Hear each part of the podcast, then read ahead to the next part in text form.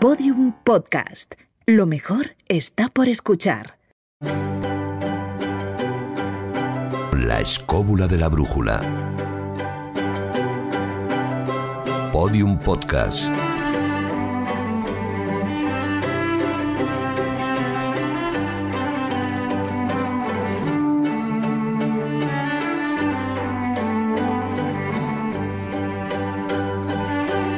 Ver, Jesús Callejo, director omnipotente de la escóbula, negocianos lo del aire acondicionado, por favor, porque si no las dos próximas horas van a ser de UPA. Si es que no se puede estirar más el presupuesto. Ya. Se han dicho que con el presupuesto tenemos solo para 22 grados. Si queréis Ya. para 21, hay Vale. que estirarse. Vale. Eh, David Sentinella, y si empezamos todos a abanicarnos con los mapas de Escobulandia que nos ha traído Marcos Carrasco, Vamos, ¿cómo- además yo ya tengo un nombre donde quiero ir, Polvorón Domar, Polvorón de vacaciones. Haría falta, haría falta. Juan Ignacio Cuesta, nos vamos en plena ona de calor. ¿No te irías tú también a Polvorón Domar? No, yo me iría a jamón con chorreras, la parte izquierda. Otro buen lugar, es verdad, también es verdad, con el, con el río está, está fresquito. Marcos Carrasco, todo esto lo digo porque ya contaremos por qué. Delante de nosotros tenemos el verdadero mapa de Escobulandia hecho por ti. el país imaginario que toma forma ahora con absoluta realidad, con todas sus canales, cordilleras, bosques, etcétera. Y solamente me queda decir, con esta temperatura que hay aquí, torcer un poco la boca y decir, esto es un infierno. Lo es, lo es de verdad. Jorge Guerra, eh, pa- para una que estás con nosotros presencialmente en el programa y así estamos. Es verdad, encima yo traía abanico y me lo he dejado en el metro, me lo he olvidado. O sea, ahora hay alguien que se está abanicando, gracias a mí. Bueno, pues Yo nada, estoy sudando. sa- Saludos a la persona que lo esté pasando bien mientras Dos horas gafe, ¿no? Sí, un poco.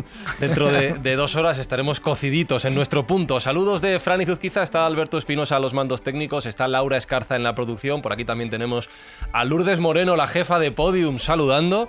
Y saludados todos los escobuleros, empezamos esta edición del programa, reunión especial de frikis.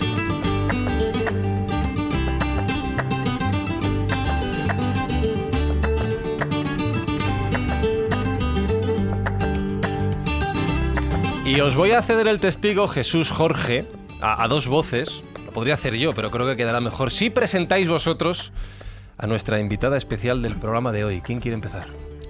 Jorge, por ejemplo. Venga. ¿Empiezo yo? Sí. Bueno, bueno, yo he venido un poco como, eh, como escudero. Ajá. eh, a ver de qué hablamos aquí. Sí, sí, Eh, sí, bueno, con una muy buena amiga que nos conocemos de hace mil y, y tenemos muchas cosas en común, la verdad. Va a ser, va a ser un programa divertido, ya veré. Bueno, qué presentación más breve. Ya, bueno. Bueno, la verdad es que, el- que nos ha servido un poco de enlace para conocer físicamente a Sara Escudero. Ya la conocíamos, por supuesto, todos por sus numeros- numerosas intervenciones, no solo en televisión, en fin, y no solo como monologuista de una bueno de las mejores voces que tenemos dentro del mundo del humor que falta nos hace pero también la conocí hace muy poquito en una presentación de un libro de un amigo común de Alberto Cerezuela Cierto. y a partir de ahí, pues, de esto que notas que hay feeling, ¿no? De esto que ves que estamos en este mismo país de Escobulandia donde nos, nos unen intereses comunes y, por supuesto, nos une una misma energía positiva, constructiva, blanca y, y con ese sentido del humor y del amor que yo creo que tiene que caracterizar cualquier cosa. Y Sara Escudero le sobra muchísimo de todo esto que estoy comentando, porque se puede decir muchísimas cosas de ellas, pero sobre todo por sus actos las conoceréis. Esto es un poco... Que lo demás currículum. Un aserto bíblico, es un aserto bíblico, pero por sus actos las conoceréis. Y no conozco nada que haya hecho Sara, sea en libros, en fin, sea en obras de teatro, en cortos y por supuesto en sus intervenciones en televisión, que no deje ese punto de sabor de boca agradable, ¿no? Ese punto en el que yo creo que tan necesario es en los tiempos que vivimos. Así que bienvenida a las cóbulas, Sara Escudero. Pero bueno, bien, bien hallada a, es- a- a esta república imperial que habéis montado aquí, tan gozosa. Yo lo digo por si hay que pedírselo, como he visto que cada uno ha pedido lo suyo, digo, a ver si me van a quitar a mí el soplaflemas, que me ha llegado al alma. por favor, un apartamento en soplaflemas se puede pillar ahora Adjudicado. Esto lo, lo compartiremos en las, en las redes escobuleras. Eh, sí que me he preparado brevemente, brevemente y resumido, porque es muy extenso el currículum de Sara. Para... No, ¿eso Sí, para sí, qué? sí. Mira, ¿Para tengo qué? aquí, tengo aquí. Cómica, actriz, presentadora. Cuéntalo nuestro, cuéntalo nuestro, También, Fran, arranca hace, por lo hace bueno. 15 años pasaron cositas aquí, pero lo contamos al final. Ganadora del quinto certamen del Club de la Comedia, ha colaborado, entre otras muchas cosas, con el canal Codimi Central, con La Noche de Mota, por ejemplo, para que todos los escobuleros tengan una referencia bien conocida, con numerosos canales de televisión, emisoras de radio, y actualmente es copresentadora de Enredados en la 1, junto con María Y para que respires. Y haga lo que haga, seguiré siendo la bajita del zapeando. Con eso te lo digo todo. Este país es de etiquetas. Entonces es como, sí, hombre, sí, que hace seis años que lo dejé y todavía, palabra de honor, me preguntan, ¿y tú te ponías un cojín? Digo, joder, la gente cuando quiere, ¿cómo se queda con los detalles? eh? Que luego le dices, lee el tuit hasta el final y dicen, no, hombre, no, ya con el titular tenía suficiente. O sea, Bajita, un montón de cosas que descubrimos en el programa de hoy. Y si te pregunto si eres friki, la respuesta es sí o no. eh, sí, por supuesto, y con mucha, eh, a mucha honra. Pues hoy, Sí, aquí, sí, sí, sí. lo que digo, en la escóbula, reunión de frikis.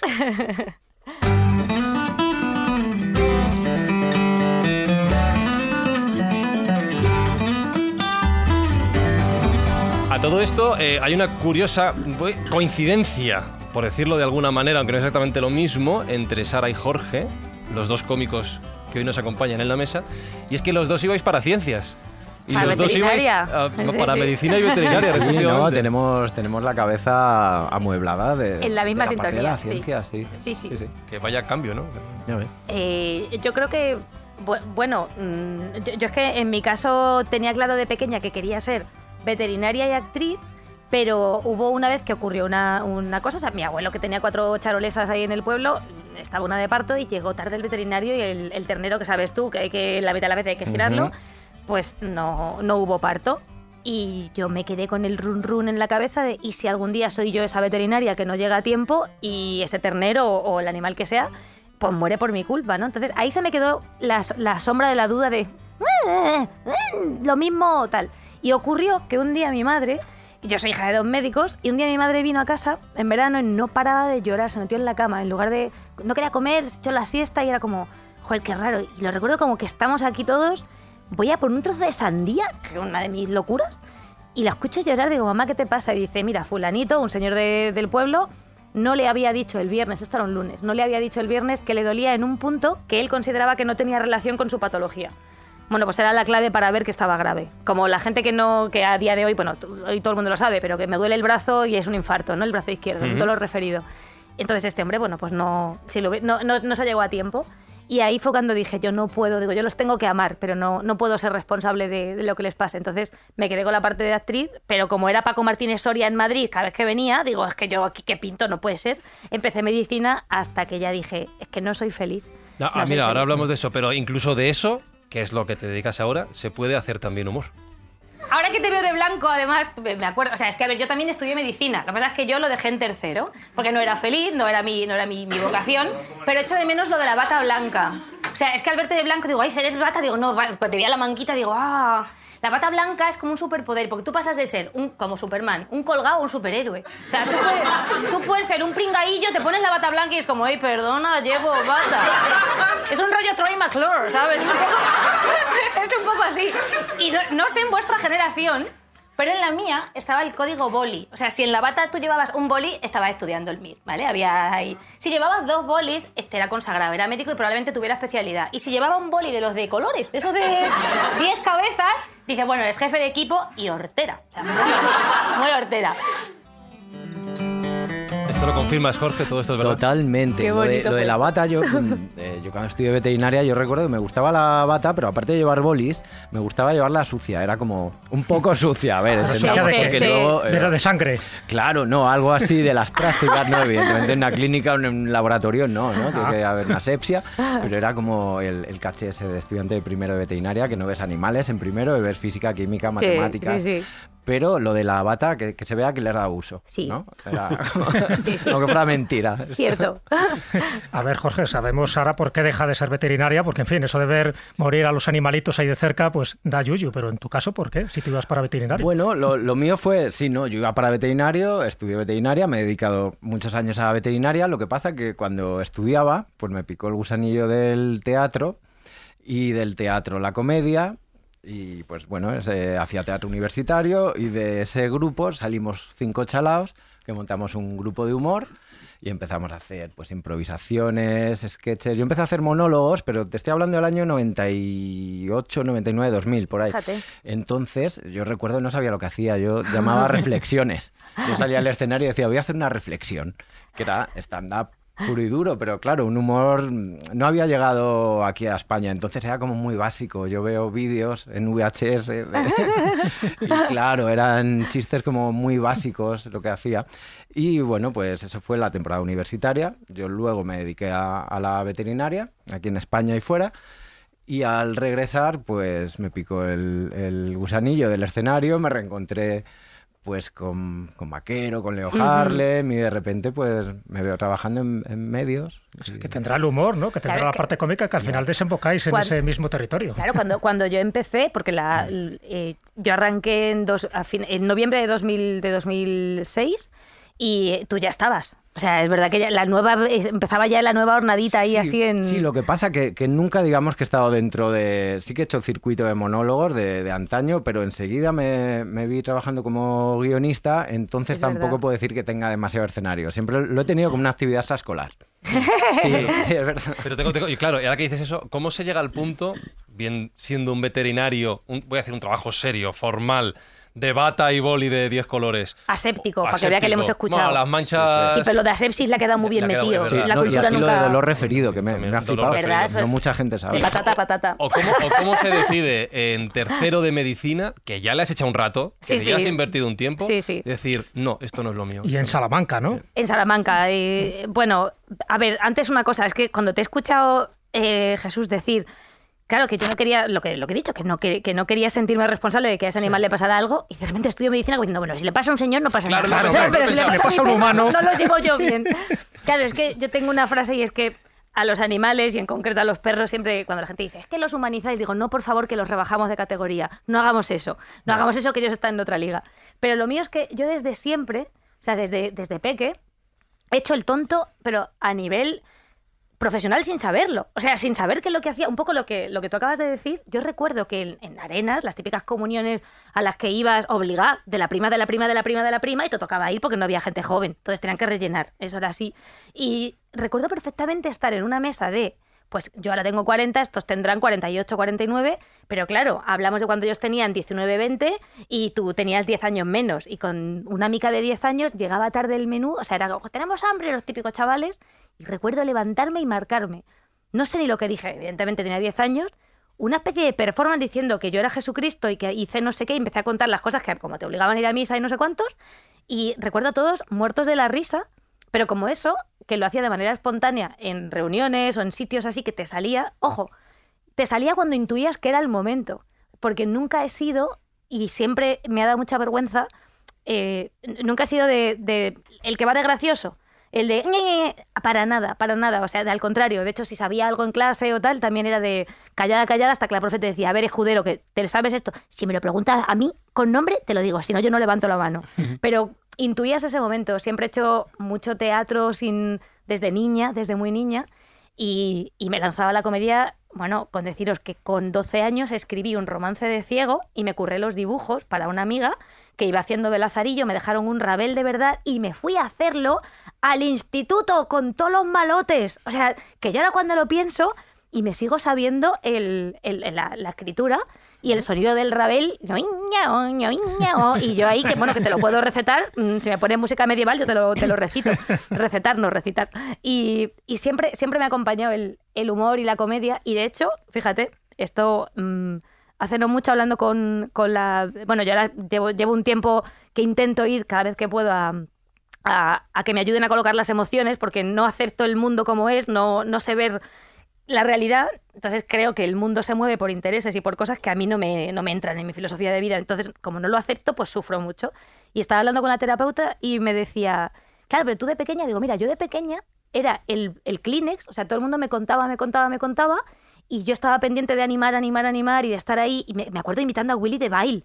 ¿Te acuerdas de, de, de las canciones en el pueblo? O sea, tengo un montón de imágenes y yo luego no contaba mis, ojo, problemas. Hablaba de un adolescente que le gusta a un niño que no sé qué, pues esas cosas que...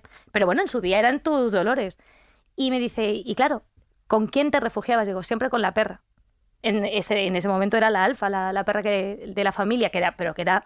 Estábamos todo el día juntas. Siempre han sido mi, mi refugio emocional para que veas que el amor y el humor en mi vida ha sido desde siempre. O sea, el, el estar pendiente de los demás o esa empatía Siempre, siempre. O sea, no te viene de nuevas. Jorge no descubre, después de ejercer X años de veterinaria, que se le da bien escribir, que quiere hacer teatro. Simplemente que yo creo que hay un, hay un punto, pero es que te tienes que parar a pensarlo desde fuera. O sea, sin darte cuenta vas caminando y dices, ay, pues voy a ver en este escenario, voy a probar aquí, voy a probar aquí. Es un impulso. Yo es cierto que tuve un detonante, hubo una gotita eh, dura, y es que estando en medicina, en segundo, eh, fallece con 38 años el entrenador de fútbol de mi hermano. Eh, muerte en la cama, una muerte dulce. Un hombre deportista no fumaba, no bebía, había sido el aparejador de la casa que se habían hecho mis padres, era un hombre muy familiar. Mi hermano, lo típico de cuídame las niñas cuando salgas por ahí, estas cosillas, tiene una relación muy de como de tío-sobrino. Y, y amanece muerto y yo de repente dije, joder, llevo dos años en medicina, eh, además sacando la que ahí él ha aprobado, la que menos era un 7, la que, la, que, la que más te lo complicaba podía ser hasta un 9, o sea, te lo tienes que currar.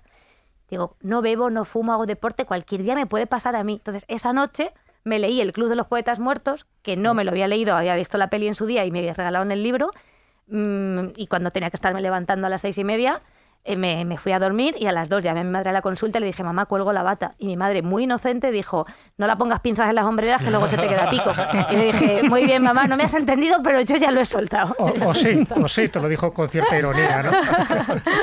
Sara, una cosa, es innegable el sentido terapéutico de, de, bueno, de lo que es el sentido del humor, la sí. risa no solamente el sentido terapéutico, sino el fenómeno de la autocuración, cuando tú provocas esa risa que te hemos visto en esos innumerables vídeos.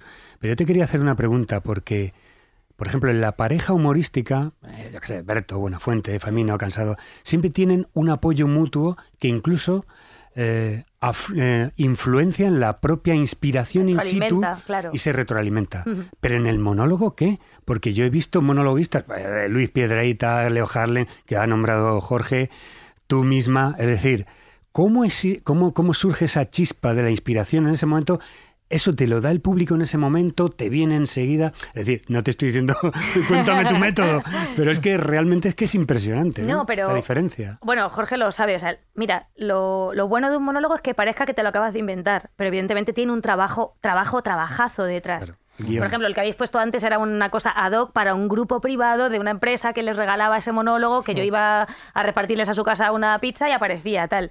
Y eso te lo curras a posta, con nombres y apellidos, y es muy para ellos. Pero el monólogo es escribir, además es, es método científico, ensayo-error, ensayo, y error. tienes que probar. Y un día triunfa y otro día no. Y otras veces, ojo, lo que te triunfa aquí no te triunfa aquí. Entonces acabas sacando la media y dices, este según en qué comunidad es de sonrisa, este es de aplauso, o aquí no lo meto porque no me van a entender, ¿no? Pero es cuestión de trabajarlo mucho, probarlo mucho sin miedo y luego, desde luego, eh, el, la escucha con el público. Claro, Sa saber si vas con el buen bloque o no. Yo tengo un, una anécdota. Hace años tenía un espectáculo en la, en la Chocita del Sí. Loro y estaba en Carabanchel. Tenía una doble sesión, un doble pase a las 8 de la tarde y creo que a las 10 y media, algo Sí. así. Hice el primero y fue maravilloso. Fue de esto que el público está entregado, ¿sabes? Cuando conectas. sí. Entonces había un descanso, me fui a cenar y eh, volví con la segunda parte. Igual, el texto era el mismo, era el que tenía estudiado, algún hallazgo de repente que había soltado en la primera parte y me había entrado, lo guardé. Básicamente el, el tiempo, los tiempos eran iguales. Pues bueno, un pinchazo épico Pero- de esos. O sea, que es que yo decía, ¿pero qué he hecho? Si es... A ver, hay algo que también es eh, muy normal. Es básico que no hay dos públicos iguales. Claro. Aunque tengan la misma edad. Todo depende del horario, de la temperatura, puede depender de cualquier otra Sí, cosa. Lo que te funciona por la tarde no te funciona por la noche. Eh, yo estaba haciendo infantiles, o sea, estaba haciendo teatro musical o alta comedia, y es que lo mismo que estás haciendo por la tarde, o incluso la, le- mm, yo recuerdo cuando estábamos haciendo el diluvio que viene, hace ya muchos años, eh, por las mañanas, por las tardes y por las noches estamos haciendo la función para el público, para el público general, pero por las mañanas te venían autobuses y autobuses de, de colegios, ¿no? Esto lo estamos haciendo en el Teatro Calderón. Y em, yo recuerdo que había cosas que por la tarde igual la gente ni tan solo las olía y había y por la mañana los niños a- independientemente si cuando conseguías que se callaran, o sea, de repente te pillaban cosas que, que no pensabas que, que las fueran a pillar porque dices, bueno, a ver, es que son niños y por la tarde sí que lo van a pillar. No, no, por la tarde igual no pillaban ese, ese gesto, ese gag, esa cosa y por las mañanas con los niños, o sea, funcionaba perfectamente. La hora de la siesta. Vamos a ver. Una de las cosas más difíciles en esta vida, en la vida del monologuista, del... Del, Del titiritero, que es una del- palabra preciosa, El por titiritero favor, del... por. Perfecto. Estás totalmente dentro de mi, de mi cuerda en ese sentido. Vamos a ver. De las cosas más difíciles que puede hacer una persona en la vida es tratar de hacer reír a un niño. Ah, Porque sí. todo adulto le puede vender la burra. Al niño. Pero a un niño, como no se lo vendas bien vendido, el niño no te lo va a comprar. Y eso lo he podido yo experimentar en mi carne. Pero un momento. O vas la con una sinceridad. La pregunta obligada. Juan Ignacio. También. Pausa dramática. Pausa valorativa. ¿Tú también has hecho monólogos de humor alguna vez? En San Paul de Mar. Al lado de... Silencio. Ciudad de vacaciones. de O sea, que sí lo has hecho. Has estado ahí en las tablas. Claro que lo he hecho, ya sabes que yo fui, estuve en Payasos sin Fronteras y lo he tenido que hacer. Por cierto, Además, mi- mi monólogo era mudo, Ole. porque yo estaba imitando en ese momento a Charlie Rebel, Ay, qué, ay, qué grande. el número de la guitarra. Qué, bu- ah, qué bonito. Era un monólogo que contaba muchas cosas sin decir nada. Es que el humor gestual es otra liga. No Mirad en Facebook y en Twitter porque hay unas fotos por ahí que os gustan. No tenían los hermanos Marx, me quiere sonar, ¿eh? esto lo digo. ¿No tenía un programa de radio mudo? Sí. ¿No suena? Sí, Sí, ¿verdad? sí, sí. Me interesa, Sí. sí. Salía Harpo Eso, hay que buscarlo. bocina. Ahora miramos, pero sí, sí, cierto, cierto. Con Harpo, qué bonito. Pero Cierto, fíjate que cierto. estaba, estaba pensando una cosa cuando estabais hablando de esta vocación del humor, de dejar vuestros trabajos o vuestros estudios, ¿no? Medicina, veterinaria. Estaba mirando los que estamos sentados en esta mesa alrededor de, de estos micrófonos y tenemos la estudiante de medicina que se dedicó al humor, el veterinario que se dedicó al humor. Tengo a mi izquierda un periodista que es también actor y cantante. Tengo un señor que en una vida, no sé si mejor, fue abogado y ahora es escritor y divulgador. He ido a menos. Tengo a un, a, a un funcionario que, bueno, es el hombre renacentista, ha hecho de todo, Juan Ignacio. Marcos, que yo no sé si algún día Yo fui fui a camarero, trabajar, camarero y luego lo- chatarrero. Y ahora es bohemio, bohemio artista, ¿no? Una vida que la gente diría, ay, Pero, madre mía. pero, ¿qué me estás diciendo? Estoy diciendo tío? todo lo malo, todo lo malo, estoy diciendo todo lo malo. Alberto Espinosa, que fue estudiante No, no, de no biología. lo digas, no lo digas. De biología. De biología Oh. y ahora es técnico de sonido. Yo me dediqué a la radio alguna vez y ahora me dedico a eso de los podcasts, que es para, para locos. ¿Y eso qué Laura es? Escarza no sé si tuvo una vida mejor antes, también la tuvo. Todos, todos al final abandonamos, todos entre comillas, ¿eh? pero los que estamos aquí. Derecho estudió Laura, fíjate, iba para abogada y ahora trabaja en la radio. Pues bohemia también como Marcos. Sí, pero todos tenemos una profesión común que yo creo que Sandra estará de acuerdo en eso. Todos somos pisacharcos. Pisacharcos. Pisacharcos. Pero claro, pero que- ¿cómo, cómo al final la vocación, que es a lo que quería ir, acaba venciendo ese camino formal? No digo en todos los casos, porque hay mucha gente frustrada en este camino, pero ¿qué valor hay que tener para decir, mira, no, no, no, no, lo mío no es la bata? Y yo siempre lo digo, cuando te dicen qué valiente, digo, bueno, o inconsciente. Porque yo creo que la clave la, la, eh, es que de repente nos venga una inspiración mm, oriental, o sea, el pensar en el ahora.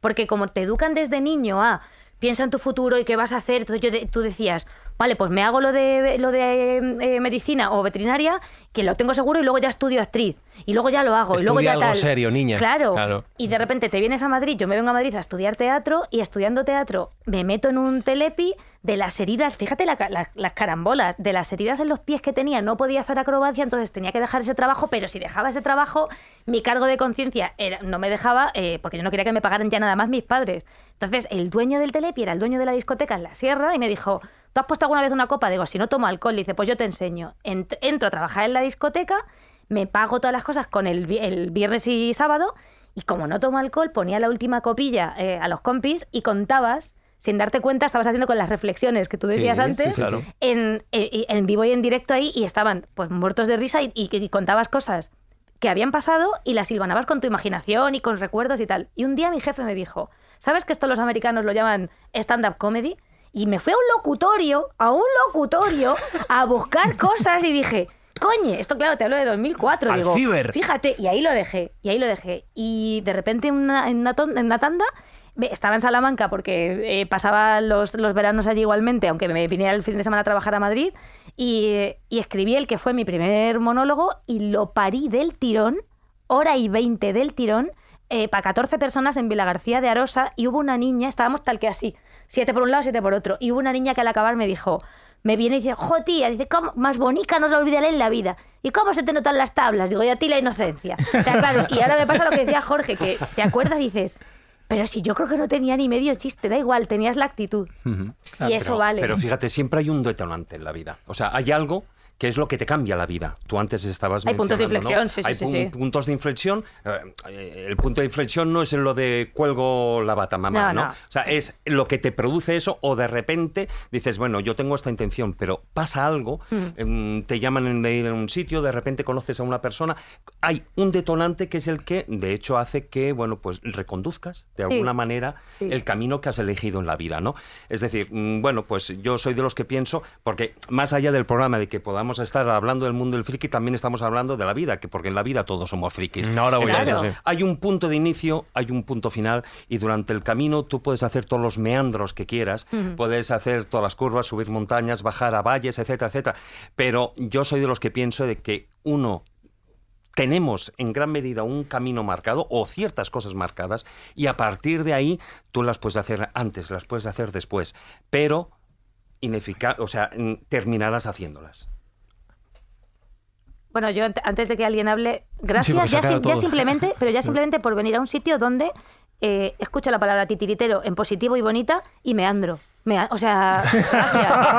Te ha gustado lo de meandro, ¿eh? Soy tan fan del Escúchame, lenguaje es que es para meandro esto, que son regalos. Estoy feliz. Sandra. Ah. Sara, Sara, Sara, no Sara, perdón, uy. No, a él Sara. le dejo, a él le dejo, da Perdona. igual. ¿Tú has visto que yo le miro igual? Sí, sí, no, no. Perdona. Duermen vestidos, viven desnudos, Oh my god. Uy, viven la vida tragos. Los juglares son los juglares son. ¿Quiénes son los mayores titiriteros de la historia por los juglares? Los juglares. Eh, Jorge, añade. No, yo quería decir al hilo de lo que estaba hablando David. eh, bueno, mucha gente me pregunta eh, que si no voy a volver a la veterinaria y Mm. otra cosa que me dicen es, eh, ¿no te da pena? ¿No te da pena haber estudiado o haberle dedicado tanto tiempo? Preguntas obligadas. Sí, sí, sí, no, y luego trabajé y tal. Y no, no me da pena. No me da pena, porque probé eh, lo que es el, el trabajo profesional de, de guion. Yo cuando me vi en el hormiguero y de repente... Yo estaba haciendo un máster en veterinaria, yo iba a continuar con mi vida de veterinario. Pero de repente me veo ahí metido, me veo trabajando con Pablo Motos, con Flo, con el otro tal, escribiendo, y mi trabajo es hacer reír, y de repente ahí lo vi claro, ¿no? De, ya tuve una oportunidad en el 2004 de dedicarme a esto, digamos que el tren pasó porque yo había estudiado veterinaria y era lo que tenía que hacer. No era, Mm. no era presión familiar, ¿no? Pero es como, vale, sí, me lo paso muy bien, pero yo soy veterinario y tengo que trabajar como esto. Ese tren volvió a pasar en el 2009 y ahí es cuando ya me subí y digo, ahora sí que sí. Mm. Y entonces no que me da hacer- pena, tengo muy buenos recuerdos, soy veterinario y ya está, eso queda ahí. Es que no es lo mismo ser veterinario que trabajar en veterinaria. Exacto, exacto. Exacto. Lo vas a Exactamente. hacer siempre. claro. Como lo- no es lo mismo ser periodista. ¿eh? Que susto. practicar el periodismo. Qué susto, porque ha, ha dicho Sara, no es lo mismo ser veterinario que trabajar en veterinaria. Ha dicho Juan Ignacio exactamente y creía que nos iba a contar que también ha sido veterinario.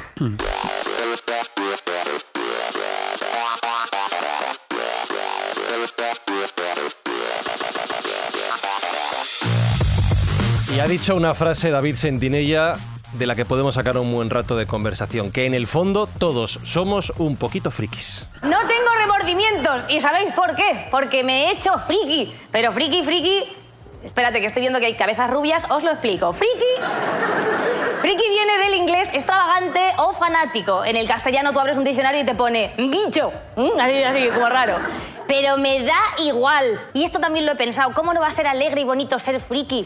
O sea, si nuestros ídolos visten con colorines, mallas de licra y botas. O sea, ríete tú de las chonis del estrafalario, principiantas. Pero lo que sí que veo es que siendo friki te sientes poderoso, te vienes arriba, te da igual lo que piense el mundo, te lo juro, te da lo mismo. Si yo tuviera pasta me ponía una rotonda, os lo juro. Tú aquí sígueme el rollo, te voy a presentar como experta en friquismo, ¿vale? Porque, sobre todo porque tienes un libro que se titula así, luego ya si quieres hacer la explicación de... No, realidad- Tienes un libro que se llama En ocasiones veo frikis, editado por Anaya, que es una colección de, de monólogos Sí. con ese título, pero De Verón. sí. reivindiquemos el friquismo. Eh, ¿cómo, cómo lo definirías tú, el acto de ser friki? Todos somos, todos somos frikis, no lo somos. Es... Para mí, para mí, y lo digo de absoluto corazón, eh, eh, el, el que se siente friki o se sabe friki, sobre todo es libre. Yo creo que el ser friki y la etiqueta de friki es una etiqueta de libertad. Porque el que no lo es necesita etiquetar al otro de algo que le haga sentirse a él libre. y es el raro, me perjudica porque me pone a mí en- contra la espada y la pared. ¿Por qué este tío es feliz viendo una peli de unos gnomos y se mete en unos países y, y por qué se creen los superhéroes? ¡Qué gilipollez! No es serio, no es serio ver a un tío con calzones que salva el mundo. Tú te has parado a pensar si tú eres feliz, deja al otro que lo sea. Entonces, el que es feliz con sus cosas, a mí me parece que es la definición de libertad. Te lo digo. Hombre, es que hay dos categorías, yo creo que en esto mm, llega el momento de decirlo. Están los frikis y los borregos, en fin.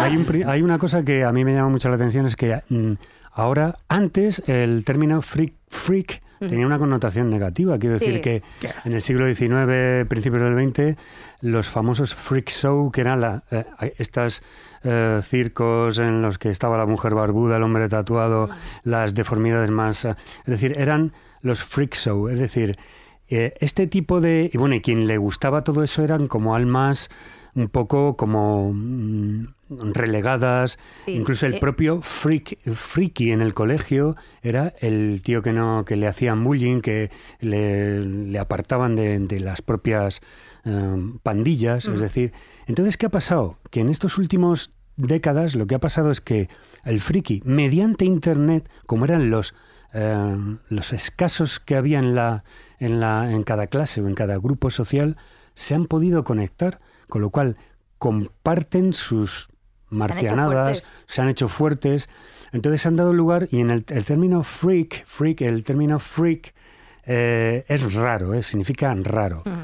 Pero, Pero eh, aún así, per- aquí- Marcos, no tiene nada que ver el término mm, americano, o sea, el término anglosajón, mejor dicho, de lo que es la palabra freak y lo que eran los freak en el siglo XIX, XVIII, XIX, no tienen nada que Te ver digo con... dónde procede, Eh, sí, el origen. claro, Mm. pero hoy en día friki mm, ya va por todos los derroteros, es más el geek, A el eso nerd, el nerd, o sea, ya es Sí, pero- es precisamente lo que estamos hablando con el Está término freak es que engloba, y en España, eh, no es así en todo el resto, eh, engloba, como lo que tú decías, David, el término eh, nerd y el término, eh, el, otro que es Pero tú lo que el tienes geek. es un inglés glorioso. Es maravilloso. Nerd. El Hola. Oh my nerd, God. ¿no? Maravilloso. El- el- que son que eran los eh, estas personas pues los que le gustaban mucho los todos los cha- todos los aparatos toda la tecnología Sí. eran los gafotas acúsicas de la clase Me estás que se, que llevaban muy bien muy bien con toda la tecnología pero no con las personas es decir se aislaban y luego el término los nerd que eran los que le gustaban mucho los juegos de rol, que les encantaba disfrazarse de todo tipo de cosas,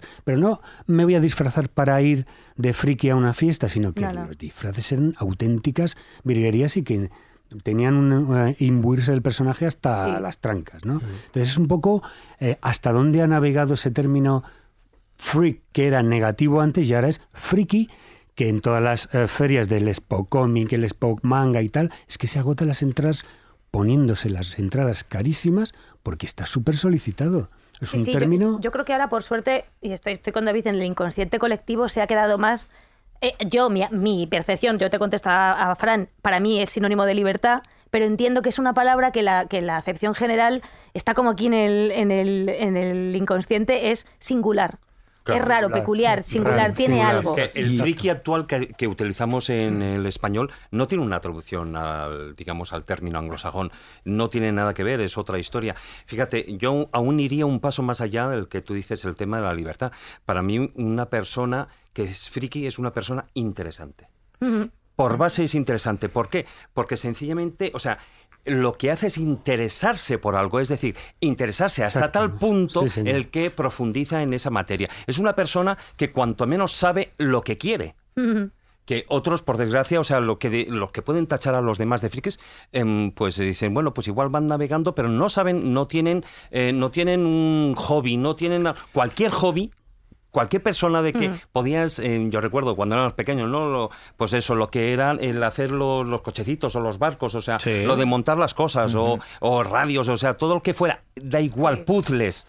Es que mm, éramos frikis. Bueno, voy más allá. Incluso habéis hablado de que te guste la historia, que te gusten las artes en la época del Sí, colegio, uy, que no sí, es lo más sí. popular. Eso ya te convierte en friki también. ¿no? Hombre, Sí, yo creo que cualquier cosa que te inquiete, ¿no? O sea, sí que es verdad que el término friki ha pasado de tener una connotación peyorativa ah, para mí, eh, si significa algo raro, alguien inquieto, alguien curioso, eso es siempre un halago. Cuando te llaman Claro. raro, Sí. yo Claro. siempre digo gracias. Sí, sí. ¿sabes? Sí, El otro sí, día sí, me sí, llamaron sí, sí, peculiar, sí. digo, Dice, no, Hombre, es, eres un friki y a mucha honra. es un halago. Sí, sí, qué claro raro- que sí, qué porque raro tienes eres, sí, sí. inquietudes y no Sí. tener inquietudes es inquietante. Sí, Es sí, una sí. cosa. Ahora un friki es un especialista. Cuando alguien dice, Claro. soy Sí. un friki de los cómics, que lo sabe todo de los cómics. O sea, Se lo da que, la vuelta al término. Sí. Soy que un se ha friki de los coches, lo sabe todo de los coches. lo que se ha llamado toda la vida forfu. ¿Un No, pero, pero eso es verdad con lo que decía Jorge. Yo creo que el término peyorativo ha desaparecido, por suerte. Es decir, yo creo que muchas veces el friquismo, todos los que estamos aquí somos frikis en algo. Sí. Es decir, el friki es el que al final ha convertido su pasión en su profesión. Espera, te voy a decir una cosa. Hay que ser muy friki para escuchar dos horas de escóbula a la semana. Esto también va para los oyentes. Evidentemente, claro que sí. Que Hemos lo creado- sepáis. Hemos creado toda una cantera de friquismo absoluta. Y de hecho, fíjate, si, si ha dejado de ser peyorativo, que incluso ahora la gente lo reivindica y con honor, ¿no? Por eso mismo, porque friki era, era la parada de los monstruos en su momento, ¿no? La famosa película. O sea, que ya friki es un especialista en algo que lo sabe todo. Y es verdad que suele llevar gafas, que suele ser muchas veces pues una persona con sus intereses más o menos particulares, pero que luego se junta en una comunidad de personas que tienen esa- esas mismas aficiones. Y eso es lo que hace avanzar también un poco el mundo y lo que hace avanzar la cultura y lo que tú decías, Sara. Sara, también conocida por Sandra. También... En la soy Sandra. Sí, partir-. A partir de ahora es lo que, lo que nos hace, yo creo que un poco mejores. Un poco somos interesantes, somos personas que nos gusta muchísimo un tema y lo queremos desarrollar casi casi hasta la obsesión. Claro. Bueno, pues viva el friquismo, hasta el punto de que ya sabéis que hay un día del orgullo friki, Hombre, que es el sí. 25, El de, mayo, 25 de que- mayo. Que, tiene que ver mucho con el autostopista, ¿no? La guía del Sí, sí. autostopista. tal. Pero, pero es que, fíjate, por hilvanarlo con, con lo que nos une también hoy, eh, ¿podía ser más friki cuando nació Chiquito de la Calzada? Por y ejemplo, fíjate cómo viró su personaje. Sí, sí. Eh, la gente, como no le entendía, le tachaba de, eh, de todo, de todo. O sea, cuando apareció te desconcertaba, pero este chiste, ¿por qué me río con cómo lo cuenta y no con el chiste? Tu cerebro hacía, no, no, no, yo quiero un arévalo que me lo ponga fácil, pa, pa. Eso es lo que decía tu cerebro, ¿no? Claro. Y, y de repente lo que, lo que pasó fue que este hombre nos, nos conquistó con su libertad y su verdad. Su verdad era que pronunciaba mal, que era un enamorado de, ojo, cómo cantaba este hombre flamenco, Sí. ojo con su pepita. Que por cierto, Kit Kat, yo es que me enteré hace poco que eh, lo de Can't More es porque cuando él estaba bailando en Japón y le decían, era muy chiquitino, entonces bailaba muy rápido, zapateaba rápido, pero era más deprisa, más deprisa, más deprisa. Y él decía, se le, le habían enseñado a decir I can't more. Pero él lo pronunciaba, no era, no era un tú, entonces decía, come more, come more, I can't more, y ya se quedó con, "Oh, I can't more. Sa- Sara, ¿sabes que Sara, en, en Málaga, en el ayuntamiento hay una serie de semáforos Sí, los que han puesto semáforos. los sonidos con no puedo, no ¡Quieto! puedo, quieto, quieto. Sea como Una sea. mala tarde la tiene Bueno, cualquiera. maravilloso. Yo cené en un restaurante en Málaga que tenían de hilo musical chistes de chiquito en el baño. ¡Qué gloria! Yo, eh, eh, te lo juro, y volví a, a la La mesa y se lo conté a madre. todos mis compañeros. Digo, Eso en el "Están baño". En el baño. Era para cagarse. Y claro, era, totalmente. Luego todos, claro, desfilando al baño a ver si era verdad, sí. y era verdad. Y eso se meaban de risa. ¿eh? Pero es que es el gran, yo creo que es el gran ejemplo que además Ilvana, Ilvana con el, con el humor, de, de cómo el que no es friki o el que, el que tacha a alguien de raro y luego lo compra, después se vanagloria. O sea, muchos de los detractores de chiquito luego se vanagloriaban de ser fans acérrimos Claro. de ese personaje. Y dices, "Mm, cabrón, con perdón, en su día primero tachas. ¿Pero por qué? Es que es miedo a lo diferente. Escucha, Eso. si para humor, el humor es como los colores, tiene que haber para todos los gustos. Pero mira, esto, Y no hay que elegir. No, no es un quítate tú para ponerme yo. Tienen que existir todos, ¿no? eh, pero esto del chiquito de la calzada es como lo del Real Madrid. Vamos a ver. A ver qué dices. Madre, Madrid. qué alto has Ay, puesto que- el que no está-. Voy a explicarme. Que no está Espera, Carlos espera, ya habrás que Canales. Tú llegas, a, Champions. tú llegas ahora mismo al sitio más, más, más recóndito de los mares del sur y llegas a una aldea que hay unos salvajes y tal. Y dice, yo, yo, yo, te- y este que viene aquí y tal, dice, yo, Real Madrid, ¡ah, pasa, pasa ahí a comer! Eh. Tal, Sí, ¿Entiendes? Pues una cosa igual. parecida a lo del chiquito de la calzada. No sería a lo mejor muy bueno contando chistes, pero su manera ha pasado a formar parte del lenguaje, con lo cual le hemos hecho inmortal. Claro, claro. O sea, aquí el ¿Quién fistro- no sabe lo que significa ahora decir, "Ahora no puedo? Lo hace igual, ¿eh? Igual, igual, lo ha clavado. Estoy, estoy cerrando los ojos y Ha, ha mezclado chiquito con un relincho final. ¿eh? No pasó lo chiquito de mismo. los rodeos, el chiquito de los rodeos. Sara, no pasó lo mismo con Leonardo Dantes, ¿verdad? Eh, Ah, pero eso es distinto. Claro. Otro pero, tipo de friquismo. pero Jesús, perfil. pero es un tío muy interesante, ¿eh? Si escucháis entrevistas, de Leo- yo le he descubierto hace muy poquito y tenía el concepto de él que teníamos todos cuando salió. Eh, es un tío muy interesante Es y un él, era- compositor. él vendía un rol. que es Sí, diferente. totalmente. Sí, pero dentro de Claro, ese es mundo que friki, vamos por verdad. partes. Él, Sí, quiso, sí. él quiso resurgir y, y se, a- se agarró inteligentemente a ese- esa búsqueda de personaje raro sin ser friki. O sea, Es que, raro claro, de... es que es eso, que es otra acepción de friki, porque Es que- todo el mundo Claro, le claro. llamaba friki. Claro, pero es que en su día, y me remonto a Crónicas Marcianas, eh, ahí era un buscar a un personaje particular, raro, con un defecto, incluso con una, con una defecto en el sentido de algo que le fallaba o que no tenía y que le hacía ser más o menos susceptible de burla en función de quien hablara con él. Claro, o sea, tú tienes a alguien muy, muy chiquitito, depende de la energía que tenga esa persona y del entorno en el que se mueva para que eso se utilice en positivo o en negativo. Entonces, todos estos personajes, yo es que, según te escucho, Jorge, tuve la suerte, te lo juro, la suerte de conocer a, a Tamara. La, la otra, Sí, ¿no? Tamara, Que estaba sí. Tamara No, la, la- la- cantante y Tamara la otra. La de Ma- dilo ladrillo. se decía Tamara la mala. Eso te decía, la, del ladrillo. La del ladrillo. Mira, me encontré con una mujer súper educada, vino de invitada a un programa y me encuentro, lo primero, una falta de respeto en el equipo brutal, que dije, Dios mío, yo sufrí, dije, pero que la están haciendo un, un feo. Uno, ¿la traes tú para que te rellene el hueco y encima la maltratas? Hola. Por eso te digo yo que necesito ir a terapia porque esto no lo entiendo. Claro, te viene la mujer, yo me, me fui con ella enseguida. Hola Tamara, mira, soy Sara, que voy a estar contigo todo este, todo este ratito, vas a hacer el tonto. Y las preguntas, le digo, tú déjate llevar, de verdad, digo, ¿te fías de mí? Y dice, ay, sí, cariño, tal, digo, ¿quieres un café? Me la llevo por un café y empezamos a hablar de cualquier otra cosa, menos del programa. Ole, ole la historia y la cultura de esta mujer. ¿Qué ocurre? Que esta mujer había montado además un restaurante, tenía que sacarlo a flote, vio la oportunidad de sacarse partido de la, de la, de la manera más, mm, bueno, eh, fomentando un sentido del ridículo que ella no tenía y dijo, si con esto me va a dar de comer, ande yo caliente, caliente rías, rías a la gente. Entonces Claro. ella explotó ese punto, pero es, es una tía culta, Mm. sensible, educadísima. Ya quisieran muchos de los que han venido, en concreto en esa temporada de mi trabajo en la tele, tener el, la energía que tuvo la escucha, cómo le dijeron, tráete preparado esto, y se lo tenía preparadísimo. Y otros miran al mundo desde arriba y no hacen eso. Lo que pasa es que te engañaba el moño. Pero y fíjate el- que- el- el Te engañaba, pero El eso... envoltorio. El Pero- envoltorio. Pero, esto justo. enlaza con lo que planteaba Marcos, me parece muy acertado. Eh, Marcos hablaba del origen del término friki, de los freak shows, de ese show itinerante de personas con malformaciones, Sí. de las cuales te reías o admirabas o decías, qué cosa más rara, ¿no? En el fondo lo que estás planteando, me estoy acordando de Tamara, me estoy acordando de Galindo, al que has mencionado Sí, sin sí, mencionar sí. con Crónicas Marcianas, me estoy acordando del Pocí, no hace tanto tiempo del Pocí en España, Ay, por cierto, ejemplo. cierto. Eh, me estoy acordando de la película eh, FBI, Frikis Buscan, no me acuerdo qué era, era de Cárdenas, de la gente de... Sí, de- no me acu- no la vi, de- pero sé cuál era, De Crónicas sí. ¿Te Marcianas. estás sí. acordando? Mira, olvídala. Eh, Sí, no, no, no la vi, por no la vi. Pero, por ejemplo, sí recuerdo que el taller era un, no sé a quién ponían eh, con un chaleco conectado a una moto de agua y de repente tiraban de la moto de agua sin avisarle y se iba hacia dentro del agua dándose tortazos contra la playa y era reírse de esa persona que tenía una malformación física, si lo queremos llamar así, como en la época de los free shows, pero en pleno siglo XXI. Quiero decir, Es que es, eso salvo es una los últimos años, lengua. es que a lo mejor tampoco hemos cambiado tanto. Siempre necesitamos a alguien de quien reírnos, el raro, el diferente, el... Pero es que.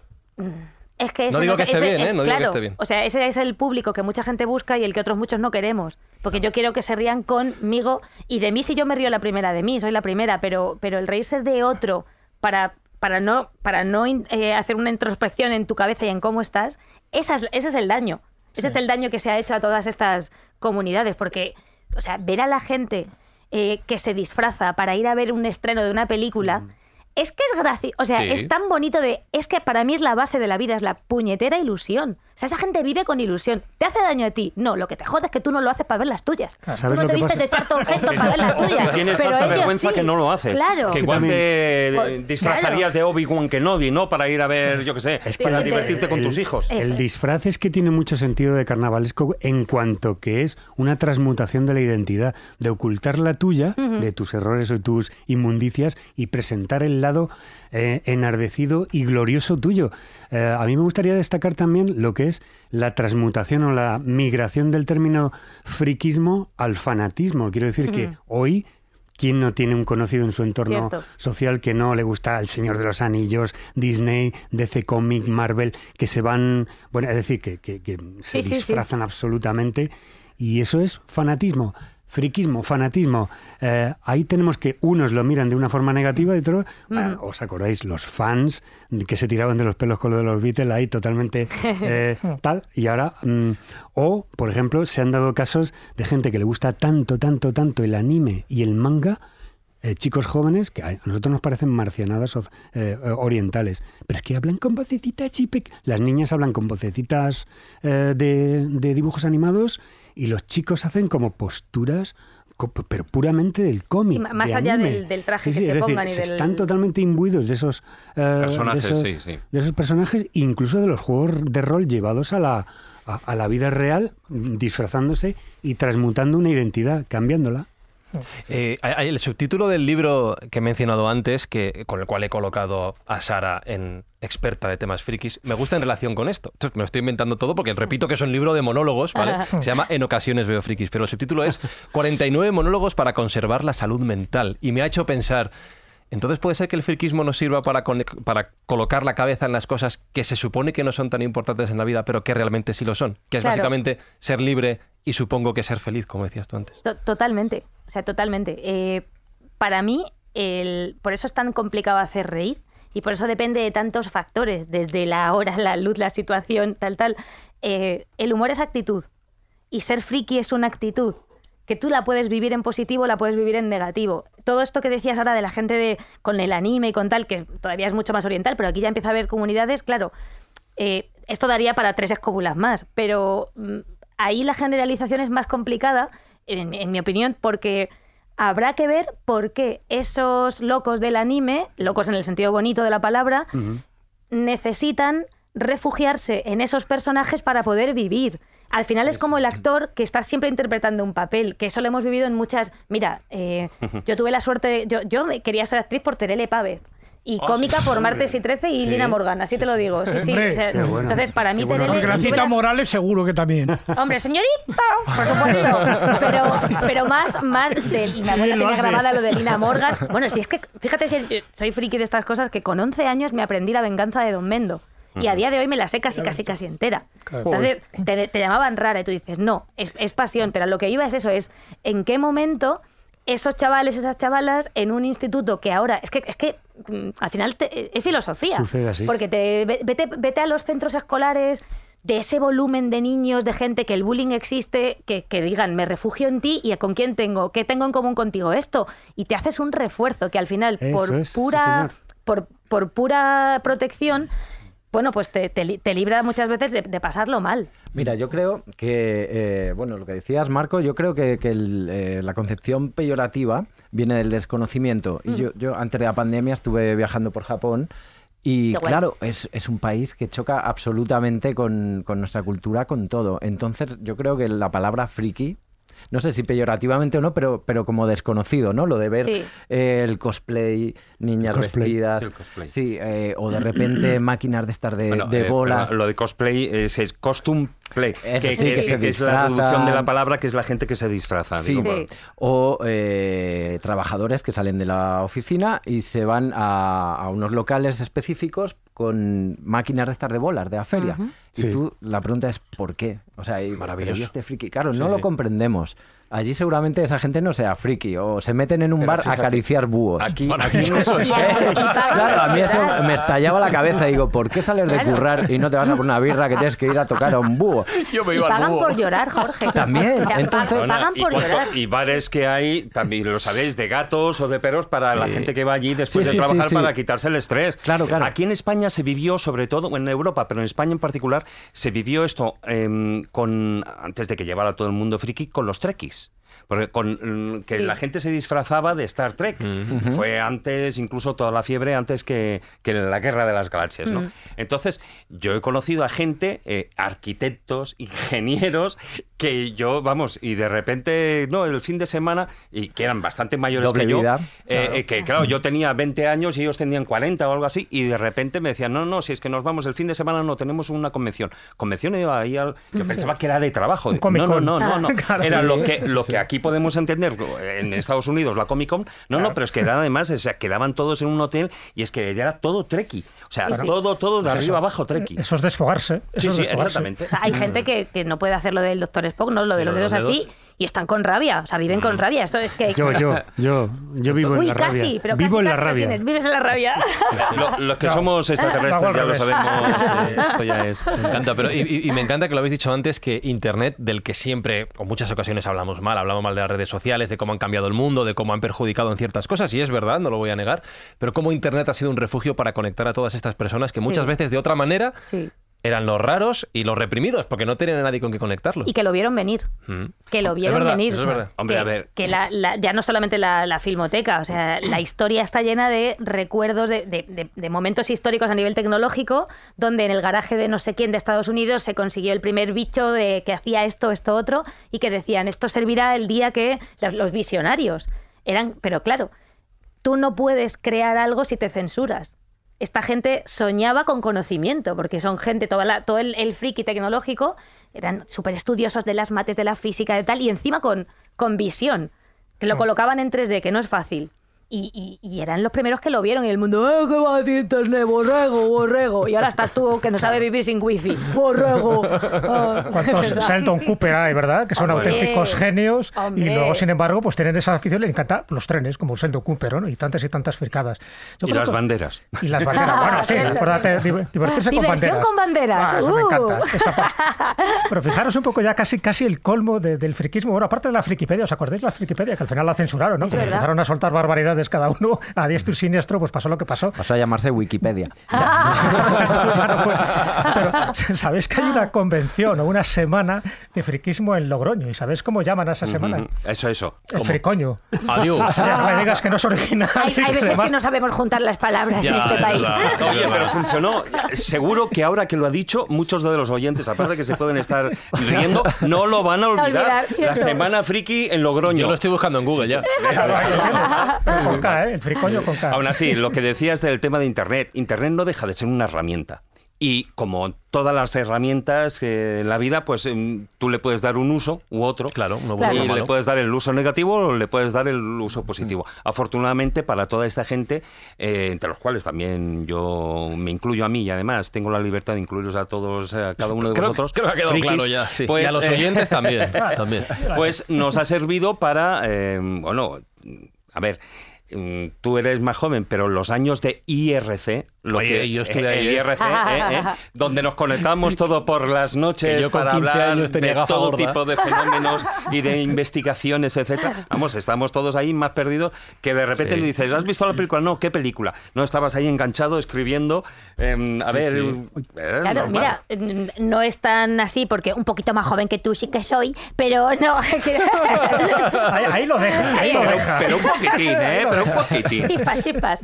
Eh, no, pero fíjate, uno de los motivos por los que eh, ya cuando, te, cuando empiezas a hablar del, del tema, de lo de por qué no estudiaste desde un principio eh, eh, arte dramático, Sí. que yo hacía teatro en mi pueblo, además en la escuela y no sé cuántos, no había información. O sea, Internet llegó a mi pueblo en el 95-96 con los modem, con tal, pero no había información. Tú, tú creías que de la interpretación vivían la gente que tú veías en la 1 y en la 2, cuando ya por suerte llega la 3, Telecinco de repente te despistaba un poco con, Je- con Jesús Gil, que haces, esto no sé lo que es, ¿no? Te quedabas un poco ahí así y tal, pero, pero no había información, ya no, no te lo de monólogos, sino de el universo teatral que hay a un montón de, de estratos, que eso es como el metro, es el del circular, línea 1, línea 2, línea, línea 12. O sea, no había información y era Claro, ha crucial llegado, para, ha llegado para más a todos. Bueno, hoy, hoy perdón un Nada, segundito. nada. Hoy no hay, en- ya no es que haya información. Hay hoy se ha pasado una sí. barrera y hay manipulación. Sí. Y están eh, todo el tema de TikTokers, eh, influencers, etcétera, etcétera, que les hacen creer eh, que la vida se consigue todo sin hacer nada. Ya, ya. Eso, uy, es que eso es otra escóbula. Eso, Sí, tenéis que hacer aquí sí, la sí. isla, la, la isla del TikTok. Nada, no, yo, yo quería decir que, bueno, aparte de, de la parte negativa de Internet, está que, que ha dado más visibilidad a cosas que a lo mejor era tu afición Sí. que tú creías minoritaria y de repente Sí. te das cuenta de que hay más gente eh, a la que le Vamos. gusta el autillo ibérico, ¿sabes? Sí. O, o la ornitología o cualquier Pero a tipo quién no le de... gusta Vamos a ver. A todo el mundo le gusta el autillo, ya lo sé, Jesús. Pero-. Pero todas las cosas hay que, mm, colocarlas en su punto exacto, en su, en su verdadero ser. Internet no deja de ser otro electrodoméstico más. Sí, sí, no, no. Claro, y- si es que es el- esto es meta- al final es que esto es. filosofía. Es el ser es. humano el que no sabe utilizar las cosas o las utiliza con un Ahí fin. está. Que con- porque Internet es maravilloso y las redes sociales maravillosas. Las, uti- las utilizamos para el mal nosotros, no ellas. Eso O sea, es. Somos y- nosotros. y que si no nosotros. fuera por el friquismo. ¿Ves? Eso los perros no lo hacen. Eso es. Ay, pues mira, voy a eso. Gracias. Es que nos ganan en todo. Gracias por hilarme el programa tú sola, Sara, de verdad.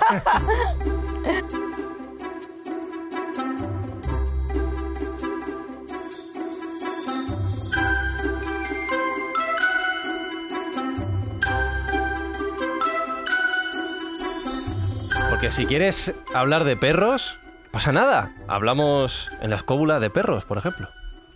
Yo os voy a hablar de, de mi profesión real y es que soy veterinario. Pues es curioso cómo todo el mundo asume que por el hecho de ser veterinario yo tengo que saber todo lo relativo a todos los animales de la Tierra. O sea, me han llegado a preguntar, os prometo, oye Jorge, he visto en un documental que el armadillo peludo argentino en largos periodos de inanición se puede convertir en carroñero. ¿Eso es verdad? ¿Y ¿Yo qué? Dice, joder, pues vaya veterinario de mierda. Perdón, no sé si pensáis que en la carrera hay asignaturas tipo armadillología ¿eh? para la ciudadanía. ¿eh? No te dan crédito, no te jode. Me pasa, pasa mucho cuando, cuando saben que soy veterinario. Me dicen, ah, veterinario, pues mi cuñado tiene un gato.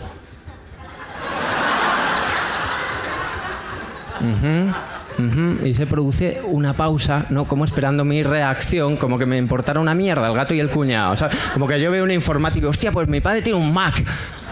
¿Eh? Digo, ¿cómo te has quedado ahí? In your face. ¿Eh? Te jodes. Esto, esto es llevarte el trabajo a tu otra afición, ¿no? Esto no podías dejar Totalmente, y me sigue pasando, me sigue pasando y bueno, utilizo esas respuestas, me siguen preguntando, todavía me llevan mensajes cuando yo ya no te diferencio un perro de un gato, ¿eh? Ya hace muchos años que no me dedico a ello, pero me siguen enviando fotos, eh, me cuentan sus casos, Mm. o, o bueno, o, o eso que he dicho de, pues mi cuñado tiene un gato, Sí, sí, eso es muy made y in... se callan como, y que... Oye, ¿y no te lo has encontrado de decir, oye, mi amigo tiene un dueño que... es peor Pero te digo una cosa, hemos estado comiendo antes de hacer el programa y de qué hemos estado hablando. de, Perros y nuestro- gatos. de nuestras mascotas. De nuestras mascotas, De efectivamente. gata, de mi perro. Y de- me sí. vas a perdonar, pero si no lo digo, me hace, me hace bola. Ese tipo de respuestas que te. que lo de. Ah, pues mi cuñado tiene un gato, que me ha parecido glorioso. Es lo mismo que cuando dices, perdona, ¿tienes leche, leche de soja? No, sin lactosa. O sea, son Bueno, respuestas claro. made in Spain de, de- como diría mi abuela. ¿Tendrán que ver los cojones con comer trigo? No, a ver, ¿la tienes o no? Lo otro es, o sea, y hoy, es que me ha pasado esta misma mañana. Dice, eh, Sarita, no queda leche sin, sin, lacto- sin lactosa. ¿La tienes eh, normal o, o de soja? Y le digo, ah, ¿no tienen la de la desnatada sin, sin lactosa? No, a ver, está la sin lactosa y la, y la desnatada. Digo, no, me has entendido. Pon la de soja y ya está, todo para adelante. Pero es la típica respuesta de, no, mm, tengo, tengo de tal. O sea, Sí, para sí, salir es del paso. Y, y a- aparte de ser la friki de la leche, que me acabas de dejar muy claro, friki de los animales también eres, ¿no? Bueno, yo no sé vivir sin ellos. O sea, mi declaración de intenciones ahora además co- cobra, cobra forma, pero no hace, no, no, no, no hace falta, porque al final es tu vida. De hecho, fíjate lo que son las palabras. Yo es que soy una enamorada del, del lenguaje. Personalmente, y sé, o sea, soy muy consciente de que no se usa con ese, con ese punto, pero por algo, por algo, eh, creo que al final todos, bueno, hay ciertos años en la vida que, de ma- de manera inconsciente te marcan cositas, esos puntos que decíamos antes. Eh, yo no soy, yo no puedo utilizar la palabra mascota. Para mí me suena a cosa, me los cosifica. Ojo, que sé que en boca de Jorge, o por Dios, no puede sonar más, más eh, opuesto, ¿no? Pero, pero yo no la utilizaré. A Jorge se la compro como sé que la dice, o a ti, o a alguien que yo sepa que los, que los ama, pero yo esa gente que te dice, "Ay, se los coge tanto cariño, digo, mm, pero a tu puta madre, se le- o sea, perdóname, a un animal se le Se le ama, quiere. se le quiere, no se le... Yo cojo cariño a una gafa que ya lleva conmigo, una gafa de sol que se me está muriendo, que ya la tengo que retirar y digo, como lo de calabaza, ¿no? Calabaza, pues al final a un objeto le coges cariño, porque, bueno, lo asocias a épocas de tu vida, tal, igual que le coges manía. No, no, que me recuerda a cuando tal. Pero a un animal, eh, además es algo instintivo, desde el minuto uno, desde el segundo cero que tú ves esos ojos, o esa trufa, o esa cara, eh, es, que, es que el amor está ahí, es como la gente que es padre o que es madre, antes de nacer ya lo ama, el momento que lo, que lo ve y lo tiene en brazos, ya es, ya es para siempre, ¿no? Pues es lo, es lo mismo, o sea, el lenguaje hasta ese punto, yo ahí soy friki del lenguaje y en mi caso me autorrespeto el no utilizarlo como... Pero porque yo no lo, no lo siento, o sea, mm, no te utilizo esa palabra porque eh, soy honesta conmigo misma y sé que para mí no significa lo que para ti. Entonces te digo, el animal con el que yo vivo. Ya está, le doy una vuelta. Oye, ¿y a ti te parece una, mm, una prueba de amor? Por decirlo de alguna manera, el que yo cada vez me parezca más a mi perro. Maravilloso. Eso es un homenaje glorioso. Algo está haciendo bien tu perro. ¿Cuántos años tiene, Juan Ignacio? ¿Cuántos años tiene tu perro? Mi perro 11. 11. Vale, entonces están cambiando las tornas. Yo- Sí, yo. Yo mientras Maese no empiece a ladrar, no, hay problema. todo bien. Ha relinchado antes. ¿Maese? Maese Juan Ignacio, sí, sí. ¿Le llamáis maese a Juan Ignacio? Sí, sí, sí, sí, claro. Yo tengo que venir más aquí, meandro, maese. O sea, es que sabéis que yo tuve, o sea, en Arenas nosotros hemos tenido siempre, siempre, siempre per- eh, perro, pero cuando mis padres se cambiaron de casa, de repente un día el Zalacaín, que era eh, por Zalacaín el aventurero, que luego le llamábamos claro, Zalaca, claro. que era el roti, el Rottweiler que yo tuve, se puso a ladrar en una, una tarde de tormenta a un, ar- a un cerezo de la, de la parcela. Y venga a ladrar, y venga a ladrar, digo, aquí hay algo. Un gatito chiquitín. Y era tan. Bueno, no había manera de nutrirle. Por más que le dábamos y le dábamos, ese gatillo venía, estaba el pobrecito muy, muy tísico. Luego ya tuvo muchos años. Y, le- y- según lo vimos, madre mía, parece Maese Pérez el organista. De Maese, Maesito. Tuvo, resultó ser gata. Resultó ser. De pequeñito era gatito, luego Eh, mm, pues, fue gata, la cita. Claro. Y de la cita, ojo, tuvo, eh, se nos, nos vino preñada y tuvo una única gatita que nos la quedamos al final y la empezamos a llamar Sita Hoover por los Simpsons. Y de la. Hoover la Hoovercita. Ay, Entonces mía. teníamos a la- y todo por Maese. No, es verdad que, lo- que los- Hoy, hoy está siendo un regalo las, esto. las ¿verdad? mascotas Qué qué nunca tienen el nombre que le pones, luego lo, lo empiezas a derivar y no le llamas como, no sé cómo llamas tú a, a tu perro Jesús, pero le da- de, mil maneras. No, le llamo por, bueno, So- solo por, por su su nombre. nombre, que es Ares y a veces Cabezón. Va, bueno, bien, vale, pues es una derivación claro. curiosa, sí. Mira, yo los míos ahora los llamo winchos. Claro. Cuando los meto en plural son Zuri y Otto. Entonces, eh, Zuri, Zurinchi, Zurinchi Winchi, y yo me descubría muchos días Zurinchi Winchi de pu, Zurinchi Winchi, caturreando así por la esta. Entonces, Zurinchi Winchi, Winchi, los win Cuando están los dos, los winchos, los winchitos. O sea, mm, pero Los- viva, los viva. es lo que le son pasa a mi Poki, que yo a veces le llamo como me parece bien. Le llamo la belibranquio, le llamo cuadrúpedo, le llamo así. Y luego te molestas si no se gira y no te hace caso. Normal. Pero mi perro se llamaba Loco.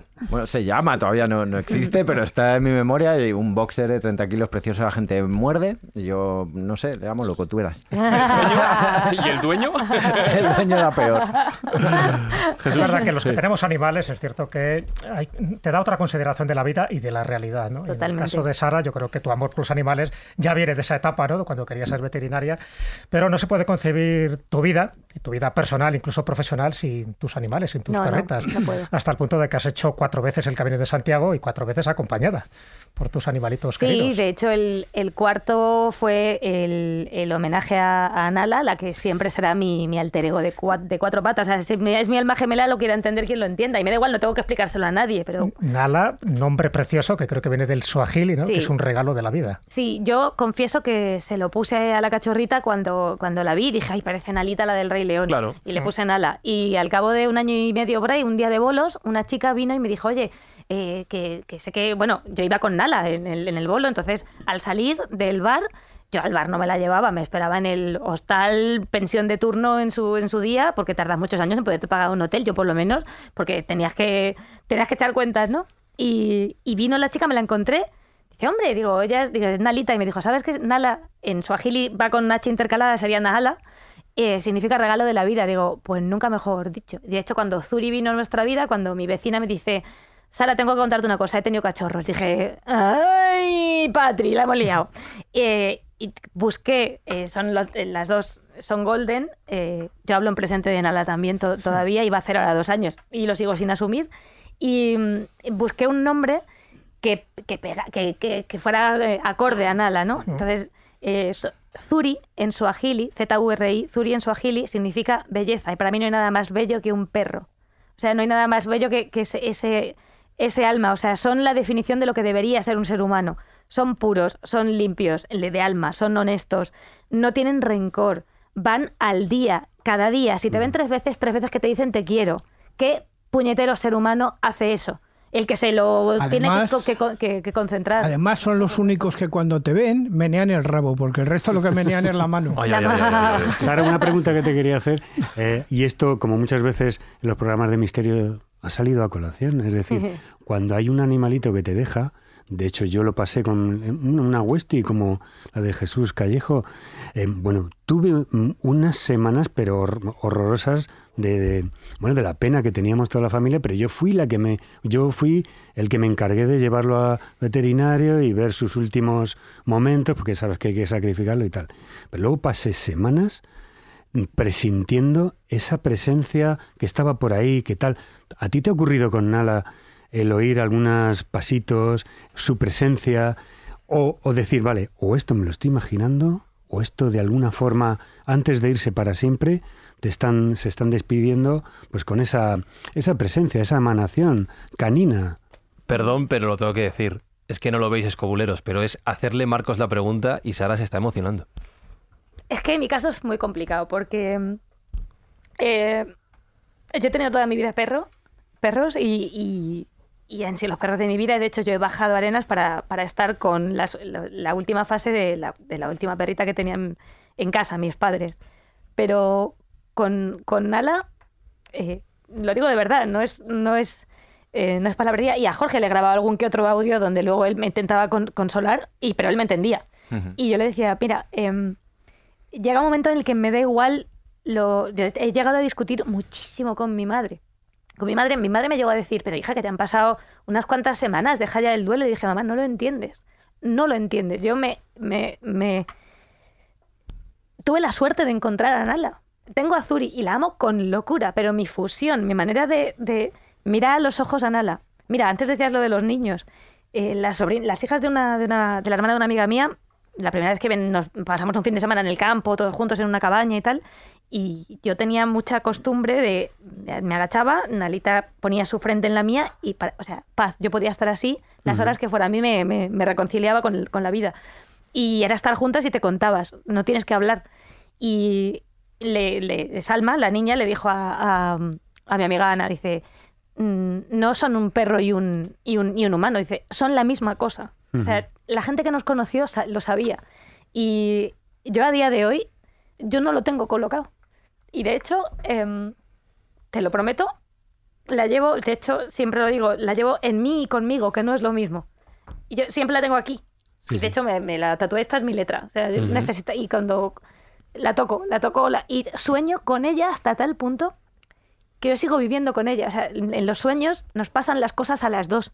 Todas, todas, todas, todas, todas las noches, todas las noches. Mira, hay, hay una cosa que decías, Marco, le preguntaste a Sara. Cuando falleció mi perro, me pasó al, al poco, la primera semana. Eh, estaba bastante fastidiado. Es verdad lo que le decía a Fran en la comida, que lo pasé tan mal antes que una vez que se fue, fue como un descanso para él y para mí.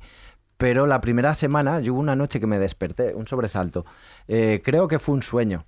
Creo que, pero no lo sé seguro. Pero él me estaba lamiendo la cara y me desperté Oh. acelerado, pelos de punta y en plan, está así un sueño. Yo sé que estaba durmiendo, pero ¿y si no? Mm, Entonces sí. no sé aquello que fue, pero loco me despertó, eh, como siempre, con lametazos. Y se había ido. Hay muchísimos testimonios ¿no? de perros que han fallecido y los dueños El de Antonio Rivera. no solo lo, lo sienten, sino que también ha habido presencias, vamos a llamarlas así, paranormales, de que esos perros sí siguen ahí. Es decir, si hay un cielo de los, de los perros eh, y de los gatos también, ahí está porque se manifiestan cuando pueden y cuando se dan las circunstancias, igual que pasa con los, con los humanos que se van. Por el alma, es que son Y las por el alma, porque son las estamos hablando de, son las almas. de No- seres álmicos, efectivamente. No todos los seres humanos, no, no todos los abuelos del mundo son, son maravillosas personas. Probablemente muchos abuelos sean hayan sido unos bastardos o gentuza, pero para ese nieto eran su, eran su abuelo. Pero y quiero decir que no por el hecho de ser eh, instruido eres alguien que sepas comunicar, no por el hecho de tener una carrera eres alguien que ejecute bien su profesión, no por el hecho de ser, eh, de, de vivir con animales con todos tienes la, la- la- la suerte de que haya ese encuentro. O sea, cada perro es distinto. De hecho, dos, dos hermanos, Mm. no, tú, tú, o sea, los que tenemos hermanos, Sí, sí. hijos de mismo padres, educados en las mismas circunstancias, yo al mío le saco 13 meses, no tengo recuerdos de mi vida sin mi hermano y no podemos ser más diferentes. Y ellos igual. O sea, no... La, la maravilla es que, como todos los abuelos o todos los padres, si hay buena relación, para cada uno son los mejores. Y cambian. Pero son las almas, lo- la, o sea, que es mágica o no. Cada perro, cada, cada animal Claro. tiene su personalidad, Sí. pero es que además evoluciona. Evoluciona. Y en la comida hablábamos de ello. Eh, porque yo me quedo siempre con los animales grandes, los, la- Sí. los que ya Los que- tienen una edad, Mm. porque notas el cambio. Los cachorritos son como muy Grandes cucos, no muy de tamaño, digo para Eh, aclarar. Lo en mismo. de- De- de grandes edad mayores. con Ahora de edad mayores. avanzada. No quería decir seniles, pero Edad avanzada. No, pero- pero yo me quedo con, con esos animales porque notas también el cambio, cómo nosotros maduramos, vamos Sí. creciendo, ellos también, y Claro. cambian eh, sus maneras. De repente te sorprende con algo que no ha hecho en toda su vida. Y yo, como le decía a Jesús, a Jesús en la comida, eh, yo pasé de, de pasear eh, a loco a irme de paseo con el señor loco. Esa fue la, la diferencia que os hizo mayor. Era más contemplativo, más pausado. eh, Más sabio. Mucho, mucho más sabio. Yo aprendí Claro. un montón de él. Oye, y que habláis de paseos y de animales. Has dicho que tu amor por los animales, por este animal, por Nala, se concretó en un proyecto que es El Canino de Santiago, que es el título de uno de tus libros. ¿En qué consistió ese Canino de Santiago? Pues mira, el, el Canino de Santiago es, es un... eh, o sea, que nadie crea que es una guía del camino o una novela. No, es una doble historia de, de vida. advierto que tenemos aquí a uno de los mayores frikis del mundo en el Camino de Santiago, Bien, que es Maese. bien, Vale, bien. Antes Maese me ha dado, me ha dado Sí, sí, apuntes ahí, así. ahí. Mira, eh, eh, yo, yo llevaba queriendo hacer el camino con Nala desde, pues desde que ya tenía un añito y medio. Pero el mundo de los monólogos, que te voy a contar? Yo, de hecho, mi, mi- mi teoría personal es que se llaman bolos a las actuaciones porque tal y como se levantan, se caen. Entonces, de verdad, claro, se levantaban y se caían. Y, y Murphy es un señor que existe. Eso Uf. es otra brujo. Eso aquí, otra isla, Pal Murphy. Porque era decir, ay, mira, claro, Nala Golden, mucho pelo, pues a ver si me puedo ir en primavera o en otoño, pues o sea, aunque sea Galicia, pues mm, eh, va- vamos a evitar el calor. Y era decir, me voy estas tres semanas que yo quería haberlo hecho en largo y tal, y siempre había un, te puedes venir a tu Almería, que- tengo una actuación. Pues tenías que bajar a tu Almería, donde fuera. Y fueron pasando los años y de repente entro en Zapeando y entro todos los días, tele, empieza cadena dial, pa, pa, pa, pa, pa, pa, y empiezo a ver que, o sea, de hecho estuve siete años luego sin, o sea, sin vacaciones. Pero eh, hubo un día en el que Nala con nueve años, estábamos en, en casa del sofá por la noche y fue a pegar un brinco a beber, pero se, se paró una micra de segundo a darle el salto. Una micra, que estaba maravillosa, de hecho lo hicimos ese, ese año. Y, y fue ese momento de. Yo arranqué a llorar y dije, ¡wala! O sea, en cualquier momento, a partir de los 10 años, es ese clic de, pues como ahora los humanos, que antes los 60 son nuestros 80 de ahora. Ujú. Ya sabes que estás en la cuenta para atrás, ¿no? Porque físicamente hay, una, hay un, un- pues unas células que son lo que son. Y yo dije, ostras, digo, estoy en, la, en, la limi- en el límite de no poderlo hacer. Y era algo, era nuestro viaje de chicas pendiente. Entonces, ahí, esto era en febrero, me cojo 15 días en, en abril para hacerlo. Al día siguiente, como que estamos aquí, me sale una webserie de dos meses. Digo, no me lo puedo creer. Total, que lo hice en julio. Pero pude hacerlo, ya existía Zuri, se quedó con, con Saúl y nos hicimos el viaje de chicas. Y el título nació de la primera etapa. Eh, estábamos, yo lo hacía con el móvil en silencio, de hecho llevaba los cascos puestos para disimular, porque arrancábamos a caminar a las cinco y media de la mañana que no había nadie, pero ya a partir de las tres horas empezaban los, ma- los madrugadores, entonces te veían con cascos y la gente creía que... Y yo iba, nada, era, era de, de pega. La cosa es que eh, estoy, eh, paré en el primero a sellar, tomando un café y eh, estaba hablando con Saúl y me estaba abrochando la mochila, de esto que estaba así con el móvil en la oreja, y os juro que la, la cara de Nala fue de, que luego hablas con él, venga coño, que hay muchas cosas que hacer. Una, una cara de ilusión, de, Dios, ¿cómo me está gustando esto? ¿Qué de olores, qué de cosas? Y, le- y me, me empecé a reír y le dije a Saúl, ¿no te imaginas la cara de Nala de, corta mamá esto, corta ya? Y le digo, tengo que escribir el camino eh, desde su punto de vista. Digo, ¡oh, el camino de Santiago! Y ahí se quedó. Lo que pasa es que por falta de tiempo nunca lo escribí. Y el 13 de agosto de 2020 Nala me cambia de dimensión. Entonces hicimos ese cuarto camino, que fue el que yo bauticé como cuarto por cuatro, porque éramos tres, pero era para los cuatro. Y yo fui guardando parte de las cenizas de Nala, donde nos habíamos echado unas siestecitas que para mí eran muy especiales. Unos pies de unos árboles y tal. Y bueno, pues compartí en redes emociones y cosas. Y recibí mm, cientos, o sea, eh, no pude contestarlos a todos, mensajes, cientos de mensajes de doble camino. El gracias por no tener miedo a decir lo que sentías y sientes por tus animales, porque yo siento que me da vergüenza que me van a llamar friki, que me van a llamar friki, rara. sí, lo estaba pensando. Y lo segundo, gracias por poner en palabras lo que yo no sé. Gente de muchos perfiles, de muchas edades, mayores, pequeños, tal, que dices, joder, no lo encontraba y lo has dicho. Es esto lo que siento. Me lo, me- además me pedían permiso, ¿lo puedo coger? Digo, por supuesto. Entonces dije, el camino de Santiago es una metáfora de la vida, es un, es un paralelo. Y, y- esto es lo que es, es nuestro camino de Santiago, aquel primer camino de Santiago, en paralelo al camino de tu vida con tu animal. Que al final es lo mismo, o sea, tú quieres llegar a Santiago, pero cuanto más cerca de Santiago estás, más cerca estás del fin del viaje. Y tú en la vida quieres vivir, pero cuanto más vives, más cerca estás del fin del viaje. Y es esa paradoja que también lo hace emocionante y lo hace necesario, ¿no? Entonces mm, me animé a escribirlo así y fíjate si va tan a corazón abierto que son siete capítulos dobles, el paralelo es cada etapa, las etapas del camino las cuenta Nala, iba con las ilustraciones de, de Pedro, de Pedro Fernández, que es un amigo que además la conoció perfectamente, y el paralelo, pues eh, lo cuento yo, lo narro yo y van con fotos. Va con fotos y muchas que no se podían imprimir, que eran de mala calidad y pixelaban y tal. Y, y eso es el canino de Santiago, es una declaración de intenciones, es un... La vida sin ellos es un no. Si, si pruebas, tengas o no tengas animal, si te lees esto y te mueve, como le pasó a la hermana de mi editor, me dijo, mira, yo siempre me han gustado pero nunca los he querido. Dice, eh, ha sido terminar de leer el PDF cuando estábamos con la maquetación. Dice, voy a ir a una protectora con mi marido. Dije, para mí eso ya es premio. Como si no vendo ninguno. Ya para mí eso ya es, premio. Anoche mismo me llegó el último mensaje de un chico con una foto de con el canino en Santiago, en el Obradoiro, diciendo, eh, llevaba años queriéndolo hacer y estaba más acompañado que nunca por ti y por Nalinchi. O sea, tú sabes, y la, es que la verdad es que estoy viviendo una barbaridad de cosas. Niños que han hecho el canino, lo han adaptado a seis años. Los niños y me hablan de, de, Nala, me preguntan por Nala y conocen a Nala. Entonces, creo que en la vida todo el mundo debería abrir el alma a un animal y debería hacer un camino de Santiago en el sentido de ser dueño de su tiempo. A mí hacer ese camino me dio la fuerza para tomar unas decisiones que de manera consciente no estaba tomando. Uh -huh. No me atrevía a dar pasos porque decía, no, no, easy, easy, easy, los easy del miedo. Y de repente dije, mira, han sido ocho días donde yo no he hecho nada que no, ojo, no he hecho nada que no hiciera con Nala. Cuando la gente te dice esa cosa absurda de, ¿y cómo se te ocurrió hacerlo con, con Nala? Digo, porque vivi, vivimos juntas. Yo no, o sea, ¿cómo no se te ocurre a ti hacerlo con, con ellos? ¿Tú tienes hijos? ¿Ya que te vas de vacaciones con ellos? Pues igual.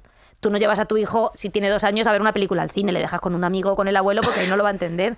Pero yo no, para mí no fue el, por fin, que le pasa a mucha gente, joder, pues para mí el camino fue especial porque pasé tiempo con mi perro, con mi hijo, con mi hermano, que no, no lo podía hacer por trabajo. Maravilloso. En mi caso, por nuestra profesión, yo he podido mm, vivir y entregar y, compartir mi vida hasta la laboral con, con Nala.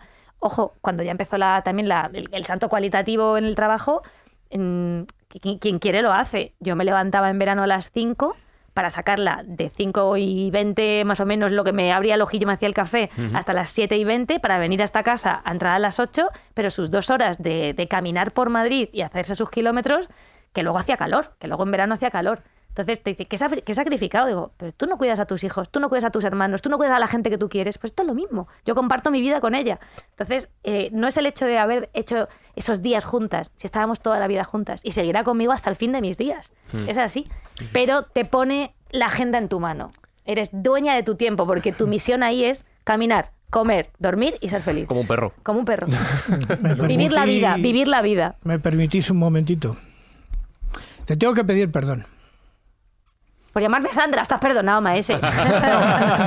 Sara, te tengo que pedir perdón previamente porque cuando estos dos días estamos, estábamos preparando el programa para juntarnos contigo mm. y cayó en mis manos una parte de este libro, me sentí muy emocionado, pero muy emocionado, muy emocionado con lo que leí. Y yo no sabía, antes de llegar aquí, que Nala ya no existía. Pero Nala me inspiró esta mañana. ¿Te gustaría escucharlo? Por favor. Bueno, pues creo que Juan Ignacio se va a levantar a coger la guitarra, que la ha traído, ha traído la guitarra y... Ha hecho una composición ad hoc. A ver, a ver. Esto es para Nala y para ti.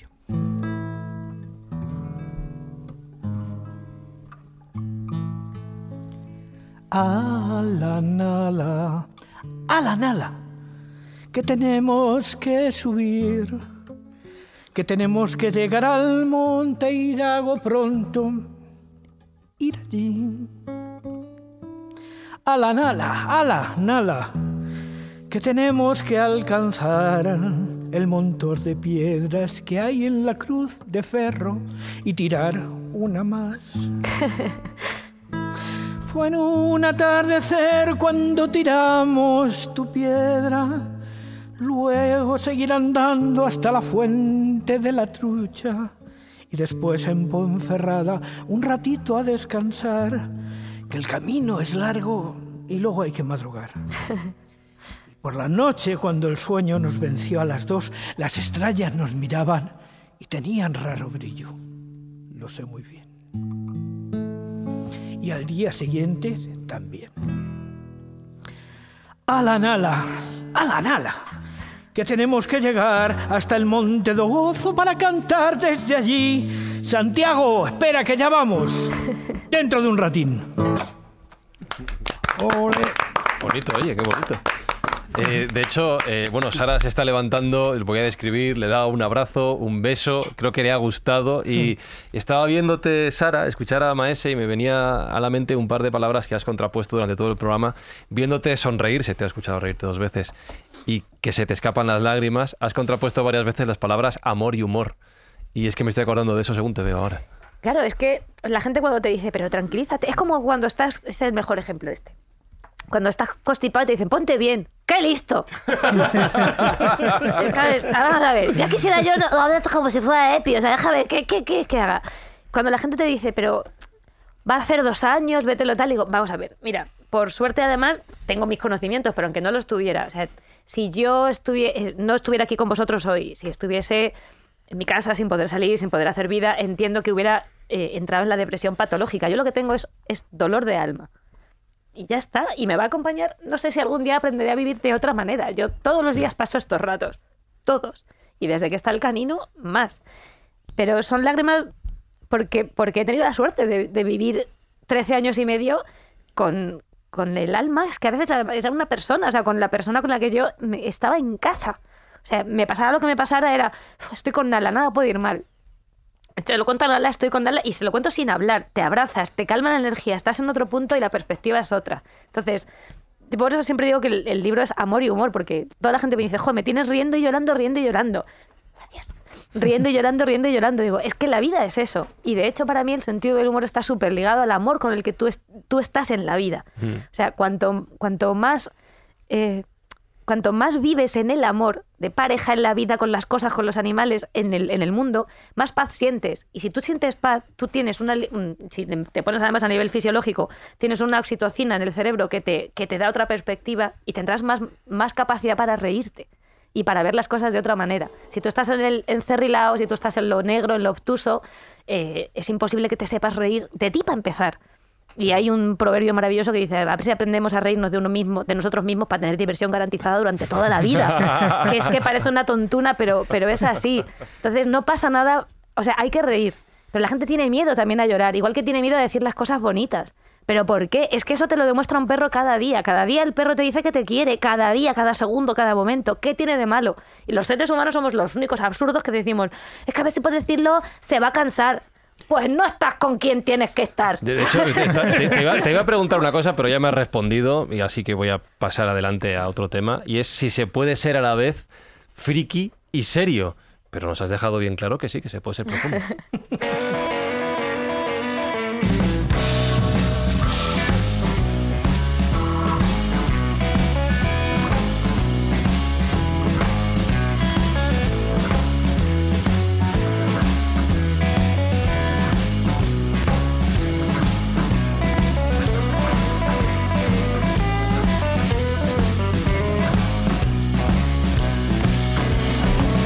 Porque vamos a hablar de cosas serias, vamos a hablar de las cosas importantes de la vida. No, pero estoy bastante fastidiada con el mundo en general, porque me he dado cuenta que miente. Miente en las cosas grandes, en las medianas y en las pequeñas. Por favor.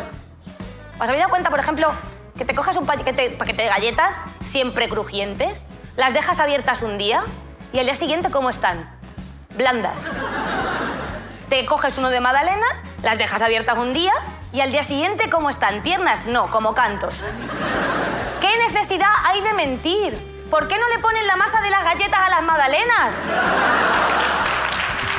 ¿Te cuento de dónde salió eso? Arreglando el mundo, ¿de dónde? Pues de una actuación, por llamarlo de alguna manera, de un sitio que, por llamarlo de alguna manera, lo vamos a denominar restaurante de rotonda,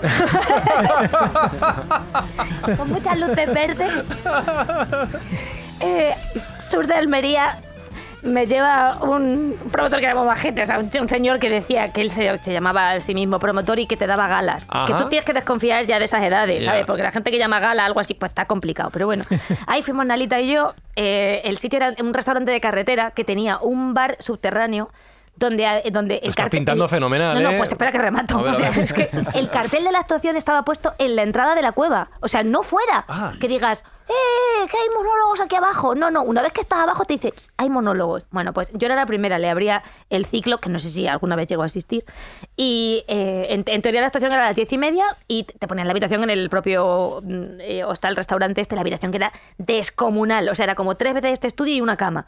Que yo decía, la vete tirando y vas abriendo huecos, ¿sabes? O- todo muy desolado. Bajo, no hay nadie, nada, el, el camarero solo.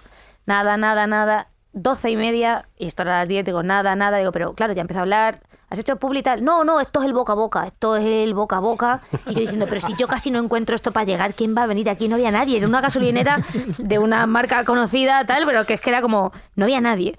Una y media de la mañana digo, mira, eh, dame algo para la gasolina de vuelta y ya está, ¿sabes? No, no, pas- no pasa nada, no te voy a cobrar la, actuación y tal, que cobras cuatro duros, pero da igual, no, no era eso. Y me dice, no, no, yo confío, ahora más ahora vienen unos amigos que vienen de recolectar. Digo, a la una y media de la mañana de recolectar, que, bueno, pues efectivamente eran dos amigos rumanos, uno no hablaba nada de castellano, el otro sí, borrachos como cubas, pero como cubas, y me dijo, ahora, ahora, ahora, ahora, como diciendo, está el público. Está el público caliente, calentito. Calentito que lo tenemos. Y me pone a actuar en la máquina de dardos.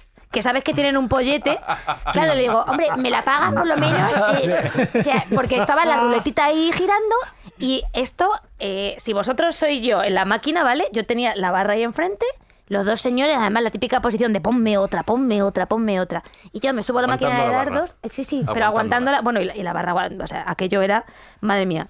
Y yo ahí arriba y empiezo, "Mm, bueno, y el dueño del bar como diciendo, "Ah, ya verás, ya verás, ya, ya verás.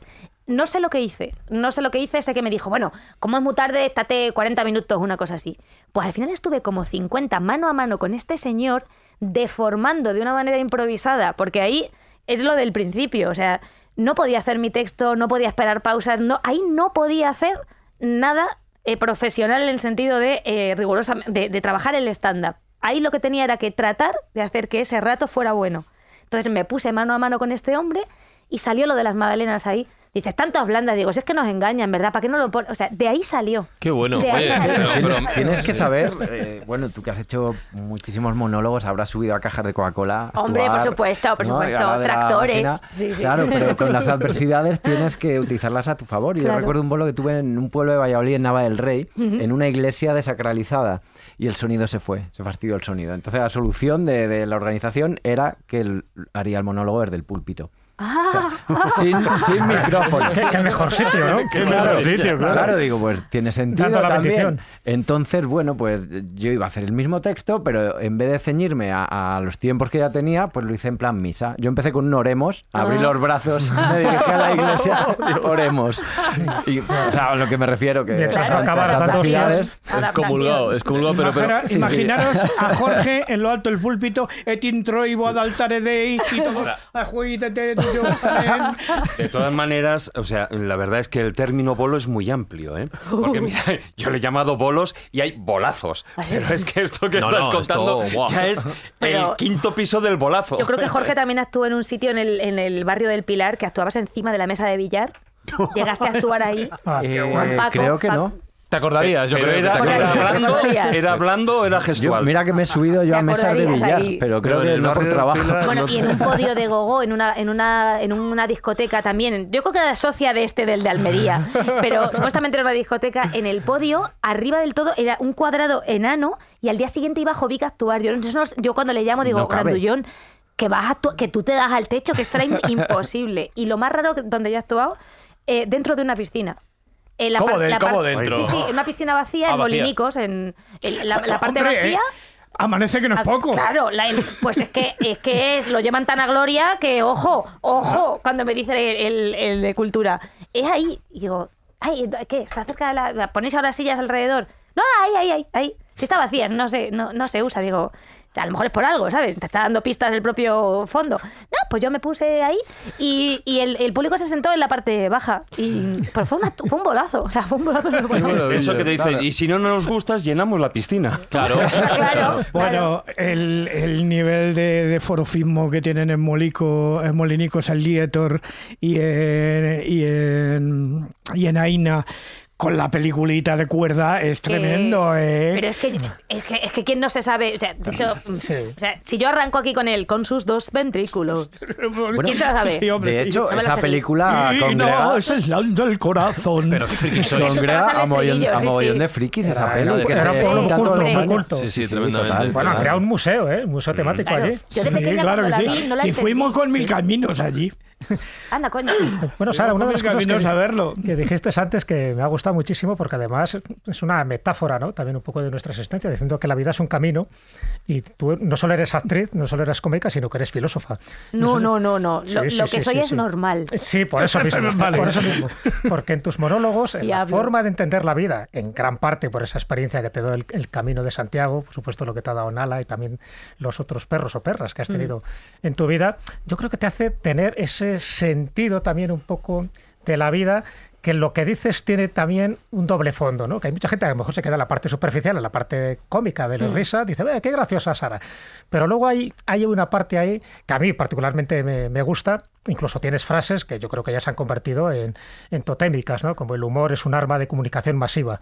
Entonces mi pregunta es un poco en, en la línea que tú vas, en la línea del humor y del amor. Fíjate qué palabra a veces tan denostada y sin embargo hay que reivindicarla muchísimo. Es que las cosas que no amas al final no te entusiasman y no contagias, tampoco es entusiasmo. No mueve. Pero ¿tú crees que el humor precisamente es como la vía de comunicación, ese camino que conecta a dos personas y posiblemente la sonrisa sea el detonante, el interruptor? Hombre, por supuesto, o sea, es lo más corto. De hecho, mira, yo mm, cuando para empresas y tal hago, al margen de hacer de pues, maestra de ceremonias, lo que hablábamos hace un ratito, eh, muchas veces les enseño, o sea, les enseño, les, les intento dar unos tips para, para llevar humor a su vida y a su trabajo, ¿no? Y cómo comunicar con humor y ciertos trabajos donde no porque estés por teléfono olvides ciertas cosas. Tú descuelgas y es abrir una puerta Mm. tiene que llegar tu energía solo con la voz, como la radio, ¿no? O los podcasts, que es la magia que tiene.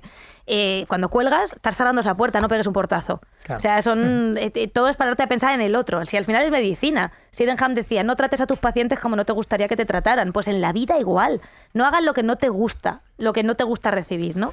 Y mm, la, la distancia más corta es el compartir esa eh, con una sonrisa, vale, si encima le sumas la risa, ¿para qué? Imagínate que esto es un partido de fútbol y con David está su equipo, o sea, su grupo de gente y mm, conmigo está el, el mío. Y no nos conocemos de nada, pero estamos pegaditos hasta estar cerquita, ¿no? De repente, ¡oh, el gol! Te mueves, lo estás celebrando y te chocas con el de al lado. Y le haces un perdona, le haces un perdona entre risas. "Pero Perdona, tío, oh, vaya golazo, tal. Eso, cuando te vas de ahí, tú te levantas y te despides de la persona. Hasta luego. Y a mí me ha pasado encontrarme, no en un partido de fútbol, pero sí en un partido de, de, de- de, bueno, de, voleibol de unas, de unas amigas, compartirlo y encontrarme luego en Madrid, ya lo dice Ayuso, en Madrid te encuentras con la gente que tu sex y eso. Pues yo me encontré con esta del partido y dije, coño, pero si tú eres la del partido de, de voleibol, ni sé cómo se llamaba, y haces, ¿y qué tal? Y hacemos las dos, pues bien, pues me alegro.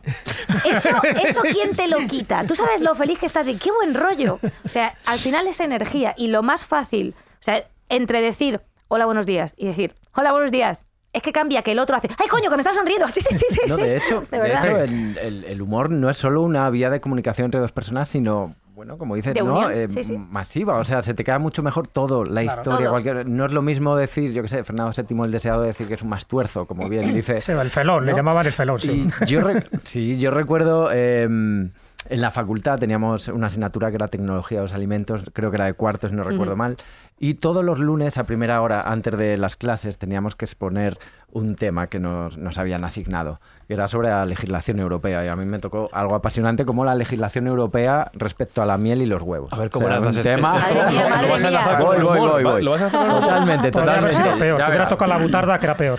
Bueno, Toque de tambor. pues, pues esto es, te puedes imaginar tú un paraninfo eh, lleno de estudiantes porque era obligatorio. Eh, no sumaba prácticamente para la nota final, pero si no ibas, eh, si no exponías el trabajo, no aprobabas. Entonces la gente se quedaba dormida porque eran trabajos realmente aburridos. El profesor no, No enganchaba. en fin, no enganchaba. Y ya se acercaba el, el día de, de- de mi exposición. Y yo no quería que la gente se durmiese como había hecho yo y como hacía todo el mundo siempre. Entonces, bueno, pues se me ocurrió llevar huevos de gallina, huevos normales. Y empecé diciendo, bueno, voy a hablar sobre la legislación de la miel y los huevos para quien no haya visto un huevo.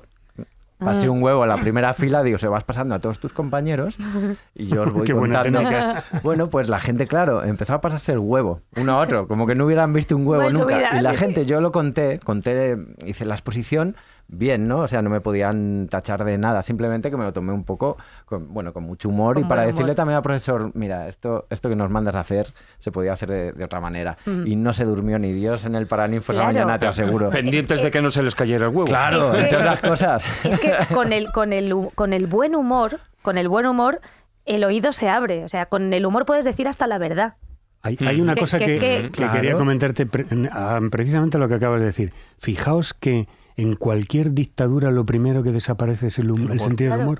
Porque precisamente el decir las cosas a la cara, el decir las cosas con ese sentido, reírse, tal, sacarle con doble sentido y todo eso, vamos, vamos. Te pone en jaque, claro. Stalin, tal, todo este tipo de, de bueno, eh, cuántos y cuántas revistas, ¿os acordáis de la censura de Exila Codorni, que sí, tal, Sí, sí, en sí. España? A finales de la dictadura, eh, cuidado cómo estás diciendo la cosa, que te estás riendo de quién, de qué, de Mm. la iglesia, de esto, de lo otro, que, que es lo, la primera víctima de la dictadura, es el humor. Sí, Y, y- y la segunda, la verdad. Claro, claro, la pero es que, es que justo porque eh, ya al margen de que esa, es- esas organizaciones, esas personas, ¿no? esos regímenes eh, no quieran burlas, sobre todo es que con el humor haces que gente que a lo mejor no tiene acceso a la cultura entienda comple- eh, cosas complejas, entienda que ya, a ti te están diciendo, no, pero a mí no me afecta que me digan que no coma esto, que no haga tal. Ya, ya, pero te voy a explicar por qué esto va en contra tuya. O sea, le tienes que hablar de, de- de- bueno, pues te tienes que meter en otra dimensión eh, educativa. Código y con el humor, Mira, hay, hay un, ensayo, Marcos, un libro de, de- de una profesora italiana, se llama Antonella Otay, que se llama El humor nos hará libres. Es un Mm. ensayo, yo recomiendo.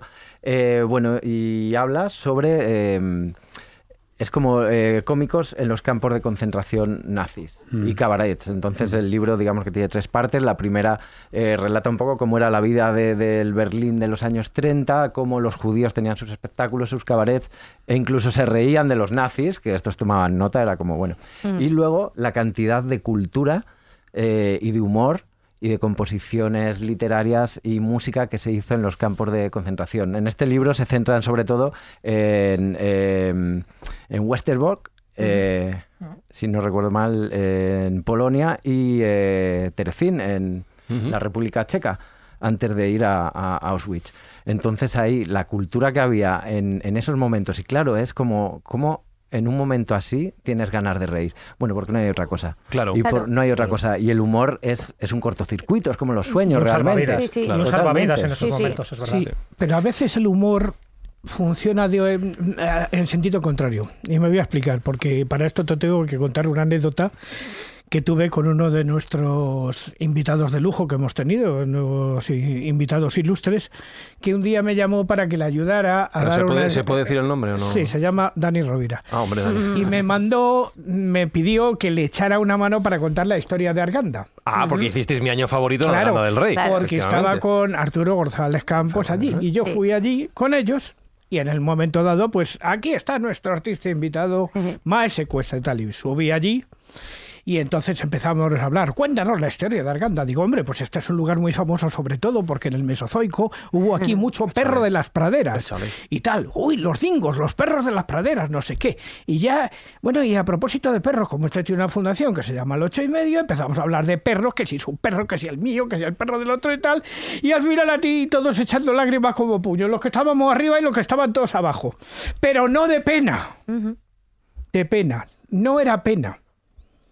Era de recuerdo, era de amor. Claro, es que las- la vida son emociones. Por eso yo lo decía antes. Digo, a mí la gente que me dice, pero ¿cómo estás así todavía? Ese todavía, que, que le, le falta escribirlo con B, todavía estás así por no le digo, Luego- estaré toda mi vida. Oye, pero y no, no dejo de ser yo Luego, por, además, por llorar. esa emoción terminó acentuándose cuando al salir del espectáculo vi que la grúa se me había llevado el coche. Ay, Eso sí que sí Pero la comedia y el drama van de la Oye, mano. pero te quiero preguntar por, un, Sí. por una, una vivencia de tu vida que me parece interesante ahora que habláis de momentos y lugares difíciles que a lo mejor también se pueden contar con cierto humor o a lo mejor te encontraste humor allí. Es que tú viajaste a Mauritania como embajadora de UNICEF sí. contra la desnutrición infantil Sí. en 2016. 16, 2016. ¿Qué te encontraste allí que te sorprendió de aquel viaje? Madre- ¿Había humor, ya que estabais hablando de esto? Madre mía, uy, pero muchísimo, o sea, muchísimo. No, te- no te puedes imaginar los niños, claro, los niños son lo más parecido a- al alma de los perros, no están, no están corruptos. Mm. Entonces están abiertos a lo que ven y están a corazón, a, a corazón abierto, valga la redundancia, de me das esto, ¡pah! te lo reboto tres veces, toma, toma, me, me haces daño, me encojo. O sea, son la respuesta más, más clara.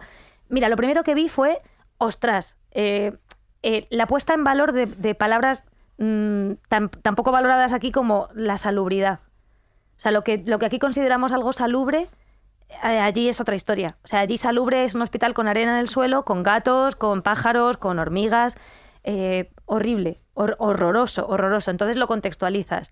Eh, vi amor y, bueno, vi que la fuerza de, de- África, sobre todo de ese tipo de países de, de centro ta- tan, tan secos, está en las mujeres, pero desde niñas. O sea, mujeres con 13 años que son mujeres en el sentido de, no- no ya en el físico, que, que también, es que es, o sea, unas miradas, una, mira, no, las, no tengo aquí la foto, pero prometo buscarlas y te, y te paso el enlace porque leías las historias de la vida en los ojos de la gente y de los niños. Era alucinante. Y el doctor Sidi, que fue el doctor que estuvo con nosotros, eh, bueno, que, que él, él hablaba francés, teníamos una traductora, yo de, de francés nada, pero este hombre, ojo, se fue a estudiar a Rusia becado medicina, que le costó tres años más, porque imagínate, uno, el idioma, de venir de Mauritania para allá, dos, la- aclimatarte a todo esto. Pero era muy bueno, le fue muy bien, le ofrecían quedarse a trabajar allí y dijo, yo tengo que estar en mi, con mi gente. Y vive en Nouakchott, en la casa del médico, en la parte, en la parte noble de la ciudad, en la parte buena, que son casas de adobe. O sea, casas de adobe que, que choca con una, lo que sería nuestra M30, son esplanadas de, de carretera, o sea, de, de arena, no hay semáforos, no hay nada, es la ley de quién tira, quién tira, quién tira, niños tratándote de abrir de la puerta, de repente una supuesta peluquería que era una uralita con una foto de Penélope Cruz, te rompe la cabeza, eh, Vodafone puesto por todos los lados y haces, El Real Madrid que decía. Juan Ignacio, claro. Justo. Mm. Y la realidad es, no está en Nouakchott, que es la, la- es la capital, que, que es lo más parecido a lo nuestro. Es en cuanto, que, en cuanto que empiezas a tirar de Alej para abajo y empiezas a ver esas aldeas en las que un hombre como el que tuve la suerte de entrevistar y de estar con él, que no era capaz de mirarme a los ojos. Y se lo dije al traductor, digo, no me mira, dice, ni lo hará, ni lo hará porque no quiere hacer daño. O sea, este hombre tenía una mirada tan dolorosa. Yo me, me tiré llorando. Yo cada vez que me montaba en el coche de estar con los niños lloraba. Encima, en aquella época a mí, que era cuando grabé ese monólogo de los frikis, Mm. me habían hecho una chapuza en el pelo, entonces me lo volvieron a poner pollo. Bueno, me quedé con el pelo en la mano, estaba platino y blanca que soy. Y yo llegué al reino del cocotimba, ¿sabes? Eran todos unas pieles preciosas, negrazainas. Bueno, unos críos increíbles. Y claro, primero era un alienígena, yo era un ser de otro, de otro planeta ahí, y yo soy besucona y tocona, y yo veía a esos niños que te- se te acercaban como diciendo, ha venido algo, hay un bicho, hay un bicho. Y yo me acercaba, les sonreías, y el más tímido sonreía tapándose la boquita, el más alegre sonreía, pero ojito, el contacto, porque ellos no están acostumbrados, son aldeas que sobreviven, y los padres no les educan, les quieren, pero no les educan en el contacto. No, no hay un te quiero, no hay un tal, es la, la supervivencia. Entonces, eh, estas criaturas, yo iba a darles un pellizco eh, en el carrillo un tal y se echaban para atrás. Entonces, al traductor que yo tenía le dije, diles que en mi país esto es como un beso, muah, muah. Entonces, tengo un vídeo grabado en el que se fueron todos a la valla cuando ya nos fuimos, que además me habían hecho un recibimiento como si fuera yo ahí alguien, o sea, una cosa mágica. Y, y todo el mundo gritando, ¡Muah, Sara, muah! Ah, Y de hecho tengo el proyecto en la cabeza de escribir algún cuento corto algún día que se llame El poder del muah. Porque el poder del muah es el poder del amor y es el poder del, del poder de la sonrisa, que al final es todo el hilo de este rato. O sea, tú les mirabas a esos niños y aunque no hablas en tu idioma, te ven que esa sonrisa es para ellos y que les quieres hacer así. Eso fue maravilloso. Y poner en valor tener una ducha que digas, es que me puedo duchar todos los días. Yo ponía algún que otro, no tenías wifi ni nada, y cuando compartí la información me encontraba con cafres de este país que dicen, menos irse a Mauritania, a otros países cuando aquí en verano mi- mis hijos, no, eh, eh, los, los niños cuando nos cierran el colegio tienen que comer en casa. Ya, pero tienen que comer. Me- en casa me sobra, tienen que comer. Por suerte en España hace 50 años no hay eh, ca- muerte por desnutrición. No hablo de malnutrición, que malnutridos estamos la inmensa mayoría, pero desnutridos, o sea, yo vi un niño ahí, eh, tardé dos horas en recomponerme, no podía dejar de llorar del, del, del golpe que fue. Estaba con el doctor Sidi viendo las instalaciones de cómo, y me contaba cómo funcionaban para, para ayudar a, lo- a los peques, que no puede hacer nada UNICEF si no está con gente local que les sabe llevar a los sitios porque es desierto. O sea, UNICEF no, es imposible, es imposible. Son las madres de allí las que, eh, muchas de ellas además, fueron salvadas por UNICEF con el pamplinar, que no es otra cosa que papilla de cacahuete. La mantequilla de cacahuete famosa americana, eso es una, una fuente de ácidos grasos maravilla y, y rica para un niño que se lo lleve a la boca. Maravilloso. Bueno, pues eh, estando con, con este hombre contándome el proceso de el niño viene, ingresa aquí, está con la madre, no veías un solo hombre en los hospitales. Ni uno, ni uno, ni uno. Es cosa de la madre. Todavía a nivel educacional, bueno, les enseñábamos a lavarse las manos. No saben lo que es lavarse las manos. Ni, ni por qué se tienen que lavar las manos antes de dar la teta a la niña o al niño. Eh, la mitad con tuberculosis. O sea, cosas que aquí son impensables. Bueno, pues entra un nene de un año, amarillo como un Simpson, que pesaba un kilo y medio. ¿Tú sabes lo que es eso? Y que luego te venga un oligofrénico a decirte, pues es que aquí yo no tengo para merienda. Pero en serio, a que tu hija con 13 años tiene la regla. De verdad, a que sí. Ujú. Por Dios, los pies en la tierra. Sí, no, no, me, bueno, pues me gusta esa conclusión que has dicho, eh, de todo lo que has contado, de la historia, de lo impactante que es. Esa frase de los pies en la tierra me la, me la voy a guardar.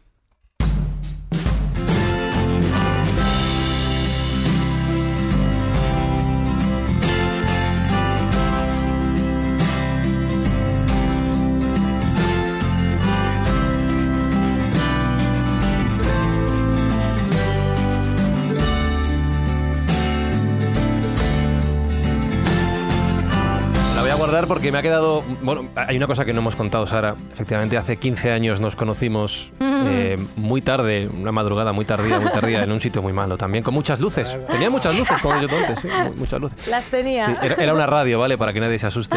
Y en aquel momento yo hace 15 años me quedé con la idea de, oye, pues Sarajo cuenta cosas divertidas, entretenidas, graciosas. Oye, es cómica, qué guay. Hoy me ha quedado claro que cuentas cosas interesantes, profundas, que hacen pensar, que hacen tener los pies en la tierra, como acabas de decir. Ha ¿no? quedado claro que es una filósofa. Me ha quedado claro que soy una filósofa, pero yo no sabía, que lo acabas de apuntar, y a eso voy porque vamos con la recta final del programa, que también escribes cuentos. ¿Nos podrías contar un cuento hoy aquí en la escóbula de la brújula? Bueno, cuentos Tiene- como tal. eh, Tiene uno que se, que se tengo- titula No estás a la altura. que Bueno, sí, sí, ese cuento que- es verdad. Está Ah. publicado hace dos años. En No estás a la altura es un cuento muy bonito, con, con Sito Recuero, pero, pero no es. eh, bueno, lo- a ver, que yo escribo cosas lo que Cuando me, digo lo que que, lo que me cuentos, nace. digo a lo lo que me mejor nace, en tus sí. ratos libres para ti, ¿eh? Tampoco... Bueno, claro. De hecho, dame un Ojo, segundo que porque todos no los esto. monólogos, si te damos tiempo, míralo, porque No me nos abres, ha traído un cuento Directo, especial, sí. un cuento escrito por ella, pero los monólogos los escribe ella. Ya sabéis que hay No, lo sé. monologuistas, que hay otros que le escriben y luego él o ella los recita o los cuenta o a saber. Pero es que ella eh, lo guisa, lo come, lo dice y hay un monólogo que además recomiendo a todo el mundo que es Tiempo al Tiempo. Tiempo al Tiempo, ahí es donde está Sara Escudero en vena, en su propia salsa, eh, en su propia naturaleza, donde dice verdades como puños, pero siempre con el sentido del humor apropiado. Lo de que hay que darle tiempo a la vida, que recoges aquello que siembras y qué mejor para recoger algo positivo que sembrar humor y que sembrar amor. Entonces, te quiero decir que, que esta parte de Sara, que a lo mejor no es demasiado conocido por la gente, esas semillas que va plantando de humor, de luz, de conocimiento, de sabiduría, luego quedan impregnadas no solo en esta tertulia donde hemos visto a esa Sara auténtica, esa Sara que se emociona, esa Sara que es verdad que no tiene ningún complejo en soltar un chiste o en soltar un taco, pero soltar una lágrima. Eso yo creo que es lo importante, es lo bonito, cuando se hace con naturalidad. Es, es que esa es la vida. Y esa es la vida. Y la vida es pelearte con tu móvil porque no te deja pasa, que no funciona, este- no? fun- ¿Cómo No lo quiere. giro? A ver. Necesito girar. Ah, A ver, ahora. ahora, mira. Ya, es que me han. Pero nos trae una sorpresa Ha final. hecho, ha hecho el conjuro. Mira. ya sabe que tenemos un, que Bueno, a un ver, cuento. si, a ver si os gusta. Seguro que sí. Los peores que sí. enemigos de la vida vida son los móviles y las impresoras, siempre lo digo, ¿eh? Totalmente. no- no Mientras lo está buscando, eh, una anécdota que nos ha contado aquí, que tiene que ver un poco Pero con no el canino. al revés, tampoco hace falta. Sí, pero es que, es que muy chiquitina la letra. Entonces, claro, eh, estoy Tiene que ponerla más grande, más granditita. Pero porque no me que tiene que ver con el Canino de Santiago. Ella nos ha contado su experiencia, su experiencia vivencial con Nala, en fin, cómo fue, en fondo, pues un camino transformador y, y- y no solo transformador, sino casi iniciático. Pero es que ese camino, esas experiencias, eso que cuenta en el libro, ha servido para muchísima gente y además para dar consejos a aquellos que hacen el Camino de Santiago con sus animales, ¿no? con sus mal llamadas mascotas. Y de hecho, creo que te fichó el Ministerio de Cultura como embajadora, ¿no? Para ser pues una adalid del el peregrinaje. El peregrinaje. Del peregrinaje. Adalid. Adalid. Qué bonita termina- palabra, meandro. De la que soy Adalid como abad y por Sí, mi hogar. O sea, es que de Don Mendo. De si es que de Mendo. Es que, Mendo, o sea, si es que en este programa usamos eso. Bueno, palabras del castellano viejo. Que nos vamos al Don Mendo y, lo acabamos Venga, recitando. Entonces, ¿tienes el cuento ya disponible? Sí, bueno, es un eh, relato, es una historia que me, bueno, me, vale, me- me yo te- surgió. Te, digo, ¿eh, ¿tiene título? ¿Lo tiene? Sí, como todas las mañanas. Como todas las mañanas. Aquí lo que hacemos cuando Jesús Callejo cuenta uno de sus cuentos es poner una musiquita y sobre ella lo cuenta. Así que Vale, adelante. la música de los cuentos de Callejo. Adelante.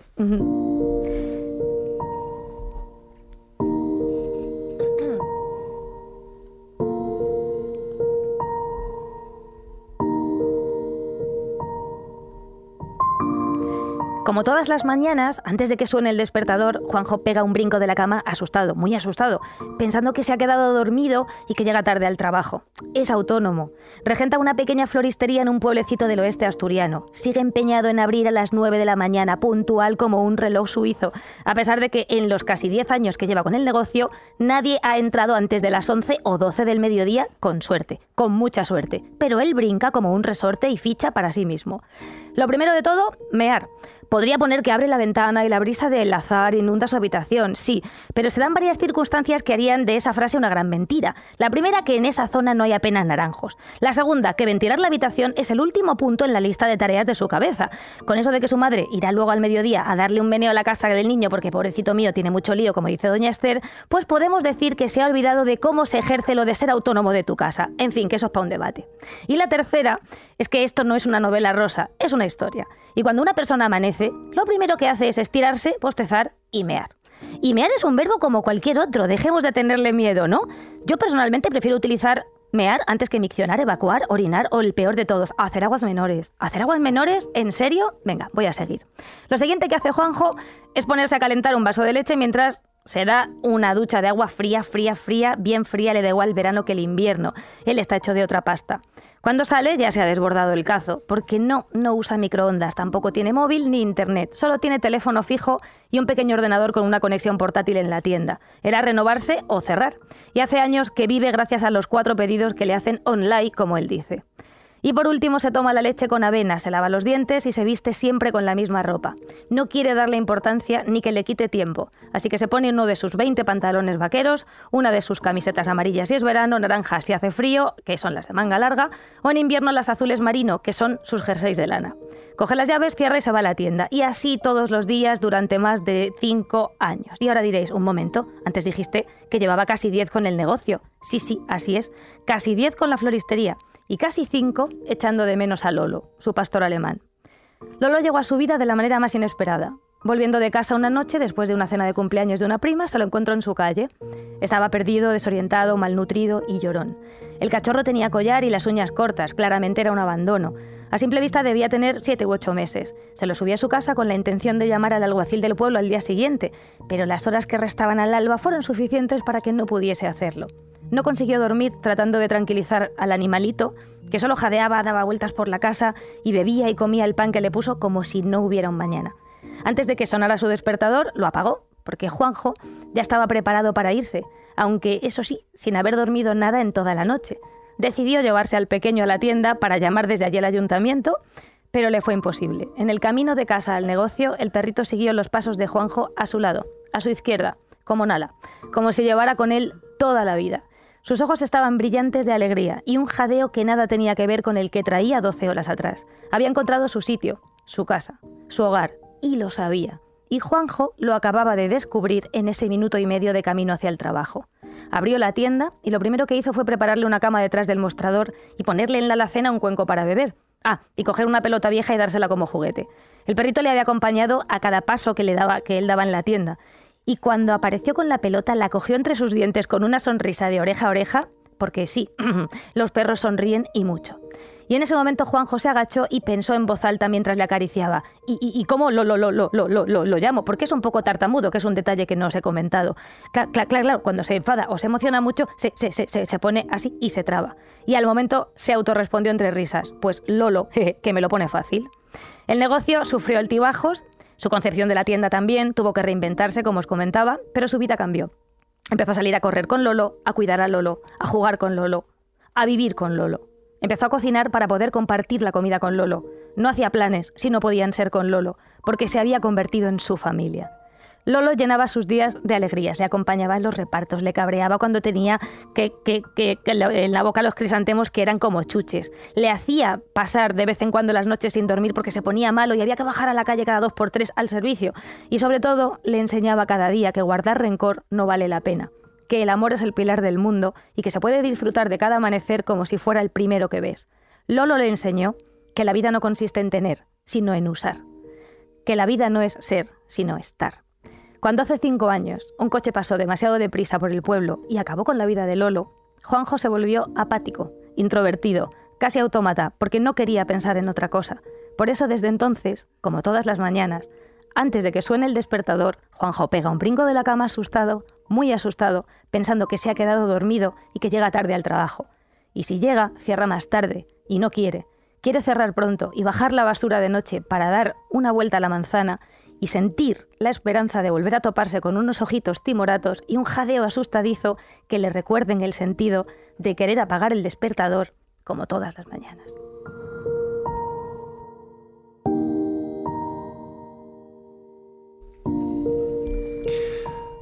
Jo, qué bonito. Como no quiero estropear esto con más palabras de las debidas, porque creo que la conclusión se saca sola. Lo que te voy a decir es Sara Escudero, actriz, presentadora, cómica, Persona. amante de los animales, persona humana, poquito friki también. Sí.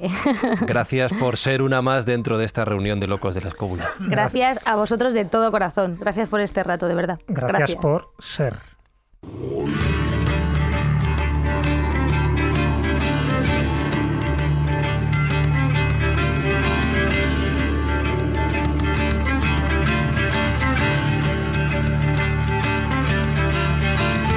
Bonito final, Jorge, ¿te ha gustado? Pues a punto de llorar. Primero el relato, luego hacía muchísimo que no veía a, a Sara y luego estar aquí en un programa que... ¿Te ha gustado la experiencia aquí todos juntitos? Muchísimo. Sí, sí, ¿verdad? No sabes, no sé si hay ovni ahora. Sí, ahora vamos a hablar.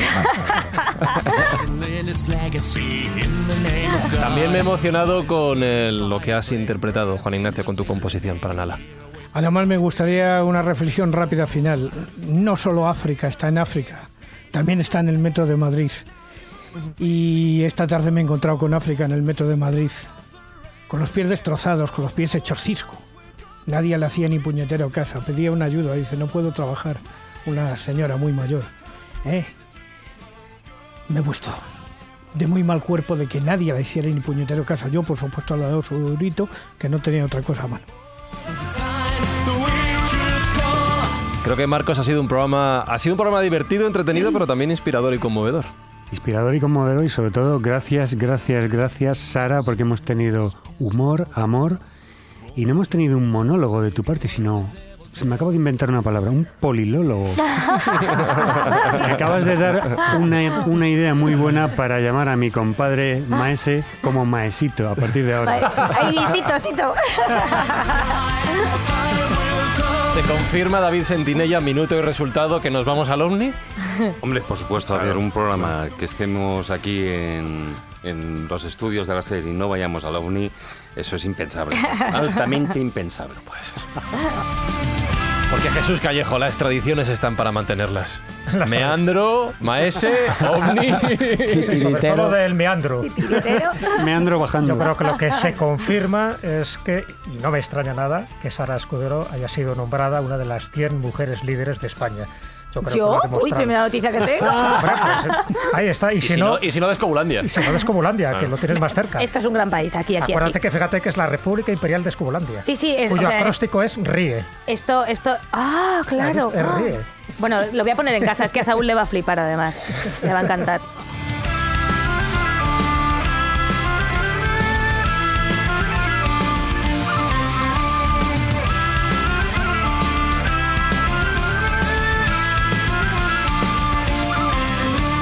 Sobre este mapa escobulero que os estaréis preguntando dónde verlo, en algún momento lo publicaremos en facebook.com barra la escóbula de la brújula, en nuestro Twitter arroba escobuleros y sabéis que tenemos nuestro correo electrónico contacto arroba laescóbula.com donde sois libres de pedirlo y nosotros libres de decidir si lo mandamos o no, eso ya lo veremos. Pero bueno, pedidlo si queréis, ya, ya veréis. Y por cierto, como siempre, en iVoox, en iVoox.com tenéis contenido extra de este programa. Esta semana vamos a hablar de películas frikis junto con Pepa Yausas y con todos los miembros del programa de la escóbula de la brújula. Así que vais a iVoox.com os suscribís en el contenido extra por 1,49 euros al mes y ahí tenéis este contenido y muchos otros. Saludos, besos, abrazos de Fran y Zuzquiza y hasta la semana que viene. ¿Qué decías?